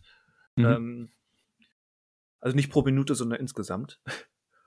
Äh, das ist definitiv 'n Film, ähm vielleicht sollte man mit dem nicht anfangen. Wenn man wenn man diese Liste anguckt und sagt: „Ich habe noch keine 10 Filme von dieser Liste gesehen“, dann nicht direkt zu Nummer 1 schauen, ähm, dann vielleicht, ähm, woanders starten als direkt bei der Nummer 1, nur weil sie hier Nummer 1 ist. Weil ich ich habe eben auch immer so 'n bisschen die Angst davor, wenn man e wenn eben jetzt so 'n Film ins ins Spotlight gerückt wird, ins Rampenlicht, äh, dass ihn dann natürlich auch, ähm, Leute anschauen, die jetzt, ich sage es mal 'n bisschen 'n bisschen, ähm, arrogant, die noch nicht so erprobt sind mit mit den Filmen, die auf dieser Liste generell genannt sind oder 'ne Chance haben, auf dieser Sight and Sound Liste, ähm, zu sitzen. Und die dann eben auch wo die Wahrscheinlichkeit hoch ist, dass es dann für Jeanne Dielman nicht reicht, weil man auf dem falschen Fuß Fuß erwischt wird, Mhm. ähm, wie dieser Film jetzt erzählt ist, wie er sich anfühlt, wie er aufgebaut ist und so weiter. Deswegen, wer jetzt wirklich neugierig geworden ist, guckt mal erst mal überhaupt durch die Liste. Wie viele kennt ihr schon? Wie erprobt seid ihr? Was sagen euch die Namen was? Ähm, und am besten auch so 'n bisschen schon, ähm, da nebenher lesen, was hat es überhaupt mit diesem Film auf sich, statt, ähm, blind direkt zu Nummer 1 zu starten. Andererseits, wie schon festgestellt, ähm, es ist aktuell zumindest in Deutschland gar nicht so einfach, mal ebenso diesen diese neue Nummer 1 dieser Liste zu schauen. Man könnte ja anfangen mit also, es sind ja 100 Filme, wenn man sagt, okay, man schaut jedes Jahr 10 Filme, dann hat man ja alle 100 gesehen bis zur nächsten, äh, Verkündung der nächsten Liste, Das 2032. das ist Äh. doch wenn sich wenn sich das rein logistisch irgendwie einrichten lässt, wäre das doch 'n Plan. Genau, dann fängt wenn halt nicht bei der 1 anfängt, kann man sagen: „Okay, vielleicht bis 2032 in meinem letzten Jahr, wenn ich dann in der Top 10 ankomme“ also, wenn ich jetzt chronologisch vorgehe nach von hinten nach vorne, äh, vielleicht ist bis dahin dann die an die Möglichkeit schon einfacher. Ja. Aber genau, ich denke mal so 10 Filme im Jahr daraus zu dann hatte man zumin weiß man zumindest, okay, man hat 10 Filme im Jahr gesehen, die auf jeden Fall nicht grottig sind, die zumindest auch sehr unterschiedlich sind. Also, wenn ich wir hatten die ersten 6 ja schon besprochen, also, wenn man allein die schon schaut, hat man 'ne Bandbreite. Wenn man da jetzt noch 4 dazu nimmt, ähm ja, was kommt da jetzt noch zu? Ein Asia ein japanischer Film, ein französischer Film, noch 'n Franzö 'n italienischer Film und noch 'n japanischer. Okay. Also, hat man trotzdem, ähm, glaube ich, 'ne interessante Mischung jedes Jahr. Was Also warst du jetzt klar, bei warst du jetzt bei den nächsten 6 oder wo hast du gezählt? Genau, ich bin jetzt bei also, nach den, äh, 6 95 Platzierten kommen die nächsten 4 also, kommen 4 90 Platzierte plus Parasite, aber das wäre dann ja schon der 11. Film. Ja, Ähm, aber ist da ist nur ein japanischer, weil Yi Yi ist definitiv ungefähr so japanisch wie Get Out japanisch ist, der ja auch das Label okay, trägt. Ich habe nur kurz Al überflogen. Genau, nur die Taiwa Taiwan, Japan steht Genau, dabei. Yi Yi ist 'n taiwanesischer Film. Der ist übrigens auch sehr großartig. Den gab's mal in Deutschland auf auf DVD in dieser in irgend so 'ner Sonderedition von irgend 'ner Zeitung. Das war aber nicht die Süddeutsche, die die vor 15 Jahren mal so 'ne ähm, so 'ne eigene Hunderterliste rausgehauen hat. Was ich damals sehr gut fand. Ich habe 'n gutes Dutzend von denen. Ähm, leider ist Yi Yi mittlerweile out of print in Deutschland. Was bedauerlich ist, aber der Film ist großartig. Also, Dafür die Arthouse Collection gab's mal. Also, 'ne DVD von Arthouse gab's, von Kulturspiegel und Arthouse. Ja, vielleicht war's dann das. Ja. Also, es wäre dann mal wieder an der Zeit, Arthouse, ähm, Yi doch mal neu aufzulegen. Aber wenn wir grad in dieser in diesem Block sind, ähm, aktuell äh, welches Label macht das? Ähm, ich habe schon 2 von denen und, äh, weiß grad nicht das Label. Ähm, werden die Wong Kar-wai-Filme ja ähm, kriegen ihre große neue Veröffentlichung in Deutschland auf Blu-ray. Und die sind alle ziemlich großartig. Natürlich alle 'n bisschen bisschen overpriced, Mhm. aber aber sehr, sehr schön. Von der Aufmachung, von der Qualität, vom Bonusmaterial, ähm, kann ich sehr empfehlen. Und Chungking Express, wie auch der deutlich höher und verdient höher, ähm, platzierte In the Mood for Love, große, große Empfehlung meinerseits. War das nicht also, ich habe jetzt nicht nachgeschaut, war das nicht Studio Canal, die das gemacht haben? Aber ich bin mir nicht ganz sicher. Vielleicht ist es auch falsch. Vielleicht ist es auch falsch. Wie gesagt, ich habe jetzt 2 im Nebenzimmer im Regal stehen. Ich habe In the Mood for Love und, ähm, Fallen Angels. Mhm. Äh, Quatsch, Fallen Angels, den den will ich mir als Nächstes holen. Ich habe Happy Together. Mhm. Ähm Der aber bisher kann das sein, dass der in Deutschland Happy Together habe ich, glaube ich also, ich habe den auf Blu-ray, aber ich glaube aus'm Ausland damals importiert. Kann das sein, dass der zum 1. Mal in Deutschland erscheint sogar? Oder ich bin Hm, jetzt kann kann Ja. sein. Kann sein. Es gibt noch deutsche Labels, die auch dann vielleicht, äh, etwas zu groß die Sachen veröffentlichen, aber zumindest kümmern sie sich darum oder veröffentlichen die Sachen noch mal oder wieder. Ja. Ja, vielleicht hört ja jemand zu gerade und schaut sich die Liste an und geht am Montag in sein Labelbüro und sagt: „Komm, Komm. lasst uns mal 'n bisschen was arbeiten.“ Ja, alle allein eben die die nicht-amerikanischen und nicht-europäischen Filme. Auch wie gesagt, Yi grade und dann der andere Edward Young-Film, A Brighter Summer Day. Äh, noch nie gesehen, einfach, ähm, weil weil's den nur als Import gibt und Import für 30 € plus, hm, weiß ich nicht. Noch dazu wahrscheinlich, ähm, mit Regionalcode, den ich nicht abspielen kann. Hm, stimmt, so was kommt ja auch noch mal dazu, ja. Alles nicht so einfach. Dabei wollen wir ja eigentlich nur gute Filme sehen. So, und jetzt kommt kommt zum Abschluss, ähm, Protzerei meinerseits. Ich habe Oh. Mhm. ich habe einen dieser 100 Filme, ähm, vor wenigen Wochen erst im Kino gesehen. Und zwar Blade Runner. Ah, in in in welcher Schnittfassung? Äh, es war der der, ähm, dir nein, der Final Cut dürfte es gewesen sein. Ja, den habe ich nie im Kino gesehen. Das war großartig. Also der Film kei keine neue Feststellung, aber der Film ist einfach gemacht fürs Kino. Interessant bei dem Film ist ja, dass er halt damals die bekannte Geschichte eigentlich 'n Flop war und Ja. jetzt taucht er in dieser Liste auf. Also Ja gut, also die wenigsten dieser Filme waren Kassenknüller. Stimmt, genau. Äh, natürlich. Aber da liegt ja eher daran, dass sie halt auch keine großen Blockbuster sind, die Richtig. Riesenkasse machen. Bei Blade Runner war das vielleicht der falsche Eindruck, den man hatte. War das aber dann eine spezielle Klassikervorstellung oder was war der Anlass, dass der gezeigt wurde im Kino? Ja, also das, das ähm, Kino in Gütersloh zeigt relativ regelmäßig Klassiker. Die haben auch bei dieser, ja, das war jetzt Studiokanal, also nicht Blade Runner, sondern ähm, Studiokanal hatte ja den Sommer über so eine andere Reihe mit 10, 12 Filmen, Mhm. ähm, die gezeigt wurden. Und ähm, da scheint dieses Kino durchaus gerne mitzumachen. Und wenn ich mir, wir waren jetzt, also Kollege Christian Mester war dabei, wir waren jetzt äh, drei, vier Mal in so einer Vorstellung. Mhm. Die scheinen auch immer ganz gut besucht. Von daher Okay, ist gerne ganz schön. weitermachen. Also wir hatten ähm, am Tag davor lief äh, die Klapperschlange. Mhm. Ein paar Wochen davor hatten wir den ersten Freitag der 13. gesehen, also auch ähm, so et etwas ähm, weniger hochgegriffenes Genre-Kino. Eine gute Sache. Aber alles, ähm, also wahrscheinlich alles immer synchronisiert. Ja, gut. Okay. Und Ja. es ist auch, auch immer eine digitale Vorführung, also kein irgendwie Ja. 35 Millimeter oder sowas. Okay. Also das lief bei uns im Multiplex. Die haben keine Möglichkeit mehr, Ja, okay, ähm, eine okay. Filmrolle abzuspielen. Okay. okay. Und so geht's den meisten Programmkinos heutzutage auch. Also gerade, wenn man nicht gerade in irgendwie einer Großstadt wohnt, ähm, würde ich schätzen, Mhm. ähm, ist das auch in Programmkinos mittlerweile Usus. Naja, zumindest zeigen sie es. Also natürlich, dann kann man natürlich nochmal die speziellen Wünsche haben, aber besser als dass es gar nicht im Kino zu sehen ist. So Genau, Film. genau. Ja, vielleicht gibt es ja ein Kino, das sich vornimmt, die nächsten zehn Jahre eben diese 100 Filme zu zeigen.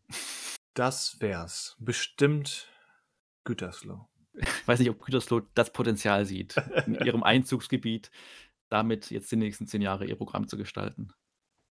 Die müssen ja nur einen, ähm, ja, ähm, einen Saal opfern pro, pro einen Tag in der Woche. Dann zeigen sie einen Film pro Woche. Da haben Mhm. sie die, hal- die halbe Liste schon durch nach einem Jahr. Stimmt. Dann nehmen wir die zwei Kurzfilme ähm, dabei, die kann man als Vorfilme abhaken. Zack. Ich habe gesehen, ähm, Black Girl geht auch nur eine Stunde. Zack, der ist auch durch. Und schon sind wir in zwei Jahren damit durch. Wobei die Frage ist natürlich, die beiden Kurzfilme so als Kurzfilm am Anfang zu stellen, dann stehen sie ja nicht mehr so richtig für sich oder also dann. das ist richtig. Dann könnte ja. man Abend zumindest mit den beiden machen und vielleicht äh, ein Begleitprogramm. ja, irgendwie sowas. Ja, gibt so viele Möglichkeiten. Gibt so viele Möglichkeiten. Tja, dann bräuchten wir ja nur ein Kino. Tja. Bräuchten wir nur ein Kino. Ja, dann werden wir uns in zehn Jahren wieder sprechen. richtig. Bis zur nächsten Liste, beziehungsweise, ähm, ja, also ich würde mir jetzt schon vornehmen, da auch ein bisschen was nachzuholen oder auch wieder aufzufrischen aus der, und als Grundlage einfach die Liste zu nehmen. Ja. Dann hat man wieder mal wahrscheinlich im Podcast auch äh, die Möglichkeit, darüber zu sprechen, über einzelne Filme und die vielleicht nochmal extra zu pushen, dass sie sich wirklich, wirklich lohnen. Also komisch, das klingt jetzt ausgerechnet so einen Kurzfilm rauszupicken, aber ich, ich habe Bock mal wieder La Jetée zu sehen. Ja, vor allen Dingen, da er Weil, dann. weil der sehr ja. verblüffend war. Ja, weil er halt wirklich mit Fotografien arbeitet und sowas und Ja. ähm, der sollte, da war ich jetzt, bin ich jetzt nicht ganz sicher, ähm, wie, ob der verfügbar ist, beziehungsweise bei dem könnte ich mir sogar vorstellen, dass der auf YouTube zu finden ist. Ja, könnte ich mir auch vorstellen. Ähm, Wie gesagt, Meshes of the Afternoon, der andere Kurzfilm, je nach Tagesform auch oder bei, bei Vimeo oder so. mhm, mhm. Ja, kann man sich auf jeden Fall drauf einlassen. Ist ja dann auch kein ganzer Spielfilm, auf den man dann irgendwie sich einlassen muss oder mal kurz sitzen bleiben und sich konzentrieren sollte. Ähm, ja, lohnt sich auf jeden Fall äh, beides. Ja, ich weiß nicht, waren wir jetzt zu unkritisch oder müsste man noch was Kritisches zu dem Ganzen, zu der Liste sagen? Oder zum Thema Kanon? Mann, ich glaube, ich glaube, wir haben, es ist eben auch nicht eindeutig positiv oder eindeutig negativ. Also so eine Liste Ja. hat Potenzial, wie so oft, ähnlich wie die Oscars, nur eben mit einer, für mich zumindest gesehen, besseren Quote als die Oscars. Ähm, es hängt so ein bisschen darauf ab, was man selbst damit macht. Nimmt man das als in Stein gemeißelt, okay, es ist der beste Film und ich bewege mich davon nicht fort, das wäre bedauerlich und ähm, das ist sicherlich auch eine Gefahr, die so ein bisschen in so einer Liste liegt. Aber nimmt man diese Liste als Ausgangspunkt, ähm, ähm, sein eigenes ähm, Filminteresse zu erforschen und, und eben die Filmgeschichte zu erforschen, dann Mhm. ist so eine Liste eigentlich ein wunderbarer Startpunkt, weil sie eben mittlerweile, ähm, weil eben auch die, die Verantwortlichen von Sight and Sound ähm, mit der Zeit gehen und ähm, den Kreis derer, die abstimmen können, erweitert haben, weil das Spektrum hier mittlerweile wirklich, wirklich ähm, spannend ist. Wobei ich bei den Oscars immer überlege, hm, Also, ist ist der Vorwurf gerechtfertigt, da also, für mich ist sind die Oscars teilweise auch immer einfach nur 'n amerikanischer Filmpreis. Sind Und sie ja in erster dann Linie auch. genau, und das ist dann immer die Frage, okay, lassen sie auch also, auch auf dem Gesichtspunkt heraus trotzdem oftmals also, gut, die haben jetzt ihre Academy ja mal bisschen general überholt, jetzt mal salopp gesagt, äh, was so die Academy-Mitglieder betrifft. Ähm, aber bleiben trotzdem einfach Filme oder Filmemacher und Filmemacherinnen einfach auf trotzdem immer noch auf der Strecke oder ist es dann trotzdem nicht, äh, 'n guter Querschnitt, weil einfach auch Geld und Marketing und so Ja. weiter trotzdem noch 'ne Riesenrolle spielen und, ähm, ja, Also, ich würde sagen, ja. ja, das ist immer noch 'n großer Makel der Oscars, dass ähm, dass man sehr schnell erkennt, Mhm. äh, wann es eben nicht mehr nicht mal nur um um Kanon-Denken, weil sich irgendwie die Kritiker auf einen Film eingeschossen haben, sondern dass dann eben wirklich, ähm, so ein, ähm, The Green Book um die Ecke kommt, weil eben die Oscar Academy immer noch nicht so, ich nenne es jetzt mal bewusst provokativ, divers ist, ähm, Mhm. wie wie sie sich gerne nach außen hin präsentiert. Mhm.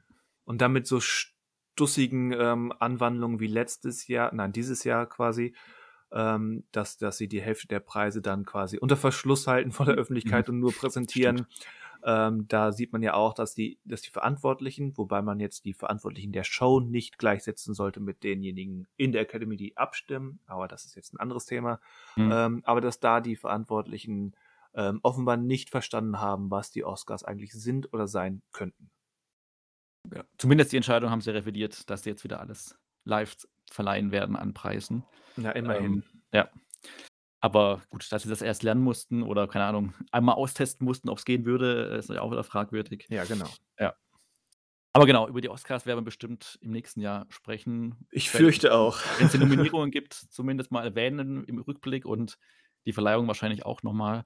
Ähm, mir persönlich also, ich finde es immer ganz also, man kann genügend kritisieren an den Oscars oder würde ich oder tue ich auch selber. Ähm, aber es gibt auch dann trotzdem noch 'ne Handvoll an Filmen jedes Jahr, die trotzdem so 'ne Bühne bekommen halt, die, glaube ich, sonst untergehen würden. Auch wenn natürlich, äh, dieses typische Label eines Oscarfilms an die oft dann auch rangebracht werden kann.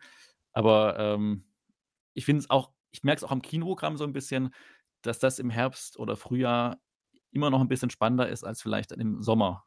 Ja. Und, ähm, ja, wer weiß weiß nicht, wenn die Oscars es nicht geben würde, so als dieses, äh ja, dann als Plattform dafür, würde es vielleicht die Filme zum Beispiel auch in Deutschland, äh, nicht so einfach ins Kino, äh, kommen Eben, würden. dafür haben Und dafür haben sie einfach auch noch zu sehr Wirkungsgrad. Aber für mich persönlich mittlerweile, ähm, haben Listen wie diese hier oder die die, ähm, Indi Independent Spirit Awards oder die Gotham Awards in den USA haben dann mittlerweile, was meine persönliche Filmneugierde betrifft, äh, Hm. den höheren Stellenwert als die Oscars.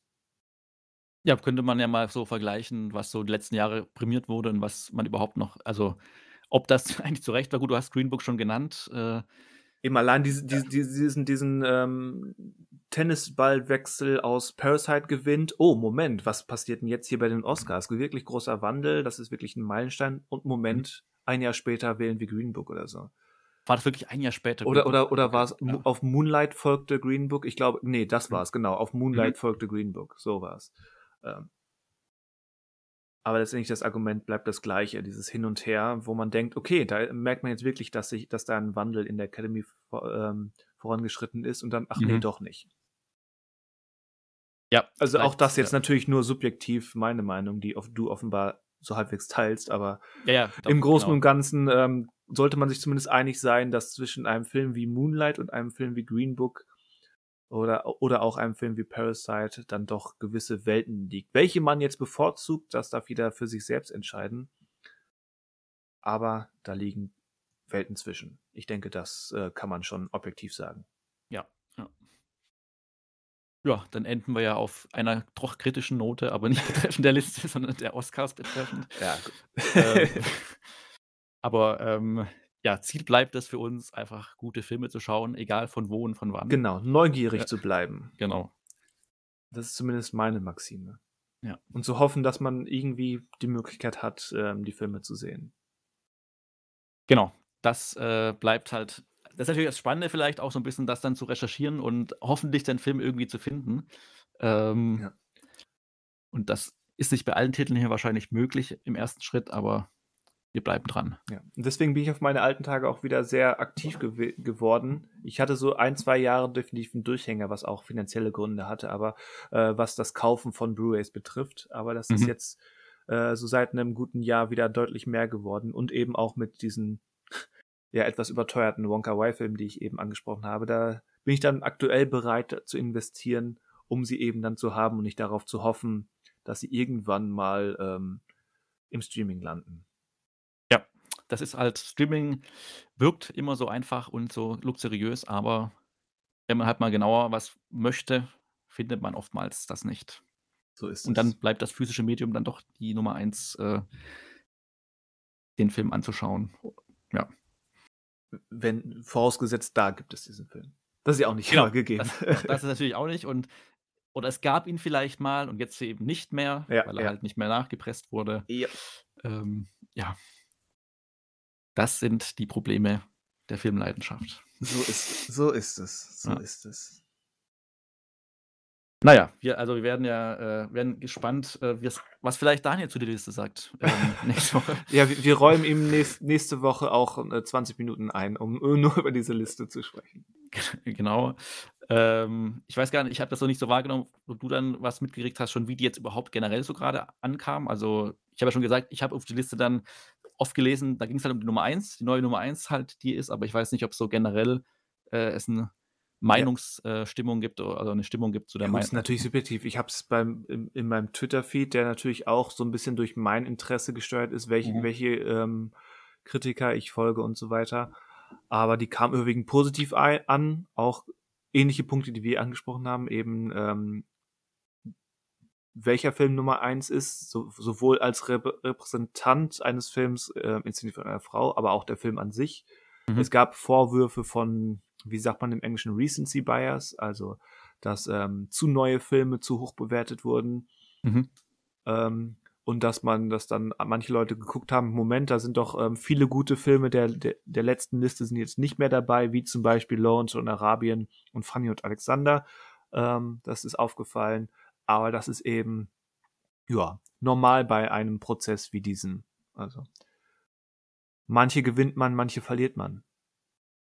Ja, so ist das Leben. So ist das Leben. Ja, wenn, wenn, halt wenn, wenn jetzt ein, ein allseits bekannter Film wie eben Lawrence von Arabien oder der zweite, der Pate, rausgefallen sind und dann dafür jetzt ähm, ein, ein Black Girl oder Daughters of, of the Dust dabei gekommen ist, ja, dann haben wir doch erstmal gewonnen. Und die alten Listen sind ja noch da. Also man kann ja in die 2012 auch reinschauen. Richtig. ja.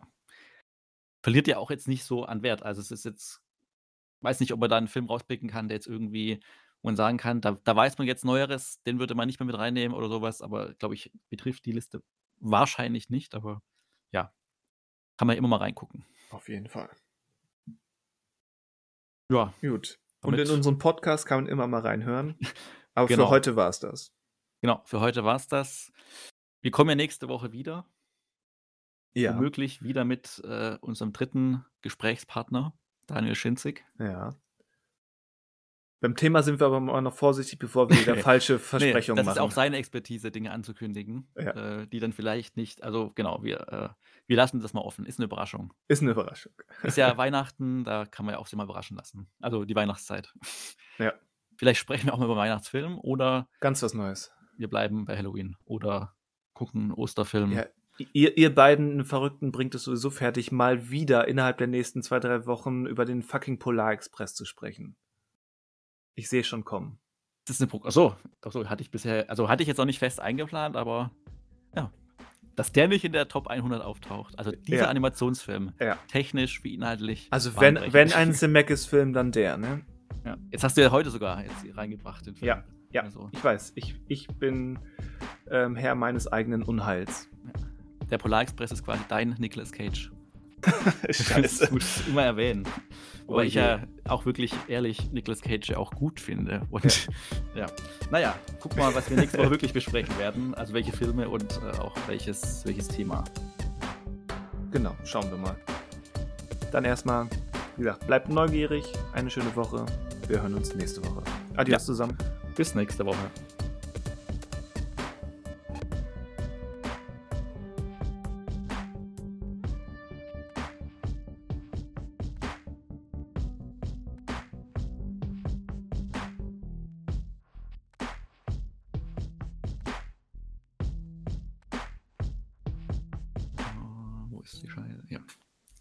Ist die Scheiße, hast du gesagt?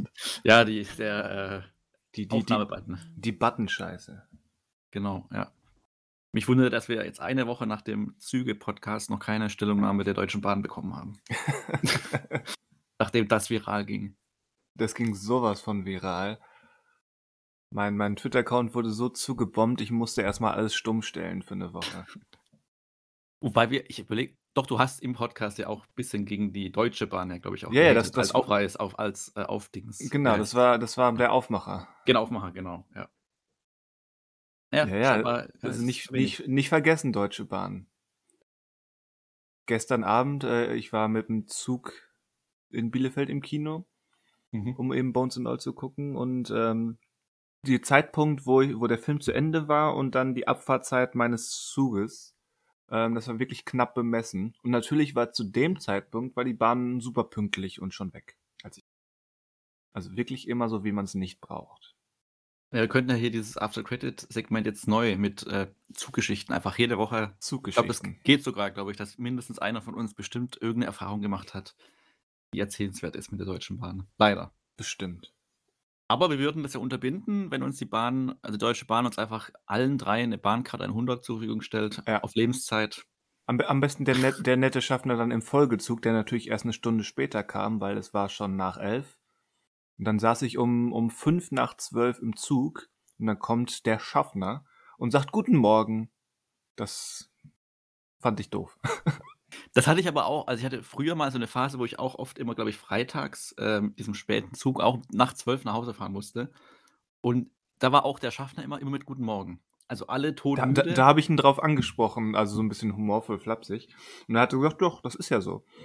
Also das, das scheinen die wohl, das ist, äh, müssen die wohl so machen. Etikette bei Wenn es ja. ein neuer Tag ist, dann ist es, ist es auch der Morgen. Egal wie, dass die meisten, die da sitzen, nicht gerade erst aufgestanden sind, sondern eben noch wach sind. Aber egal. Die Ja. Deutsche Bahn und ihre Regeln, ihre eigenen Regeln. Wobei streng genommen, es war die, die Nordwestbahn. Oder nein, die Eurobahn. So. Eurobahn habe ich nie gehört. Das klingt sehr modern oder sehr ähm, global. Ist, ist das, gibt's die nur in Nordrhein-Westfalen? Kann, kann sein. Ich bin zumindest noch nie bewusst Eurobahn gefahren. Das heißt aber, sie fährt auch über die Ländergrenzen rüber. Also die deutsche das weiß ich nicht. Also ich nutze sie so äh, für meine Hauptstrecken Richtung Bielefeld oder eben Richtung Ruhrgebiet. Okay, dann diese Woche also geht, gehen wir viral mit Hashtag Eurobahn. Hashtag Eurobahn. Vielleicht melden die sich ja bei uns mit einem Angebot.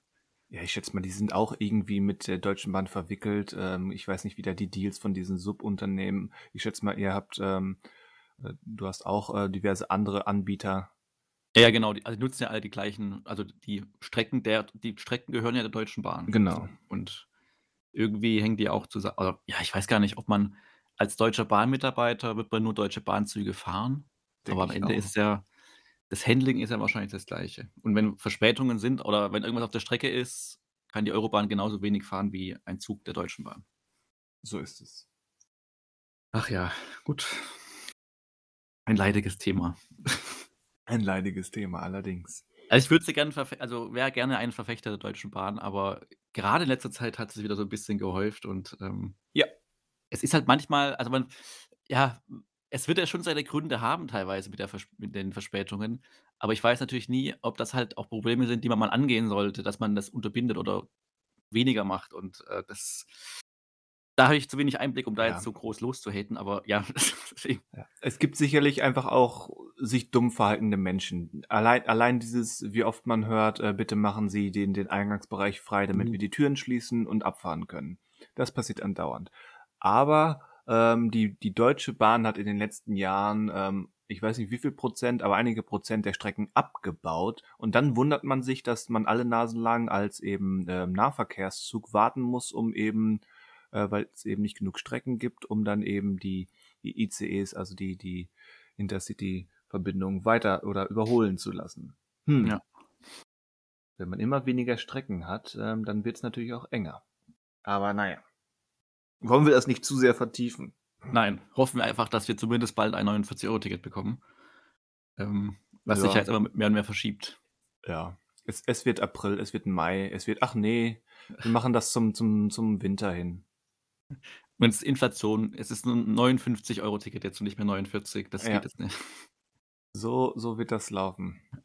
Ich glaube einfach, die müssten besser kommunizieren, weil jetzt denkt man sich halt auch wieder: „Warum also, warum dauert 'n das jetzt so lange, wenn das 9 €-Ticket doch auch umsetzbar war so schnell?“ Ja. Und das also, ich weiß nicht, da müsste man einfach klarer oder weiß nicht, entweder sind wir zu blöd, um das zu verstehen, oder die die wollen es nicht klar kommunizieren. Am Ende geht's nur darum, dass halt niemand dafür zahlen möchte erst mal. Das ist das Problem, glaube ich eher und nicht so, dass Ja, man aber das nicht aber wie du schon sagst, das 9 €-Ticket, auch wenn das, ähm, zeitlich begrenzt war, also, wie lange das überhaupt Ja. zur Verfügung stehen sollte, aber das ging ja.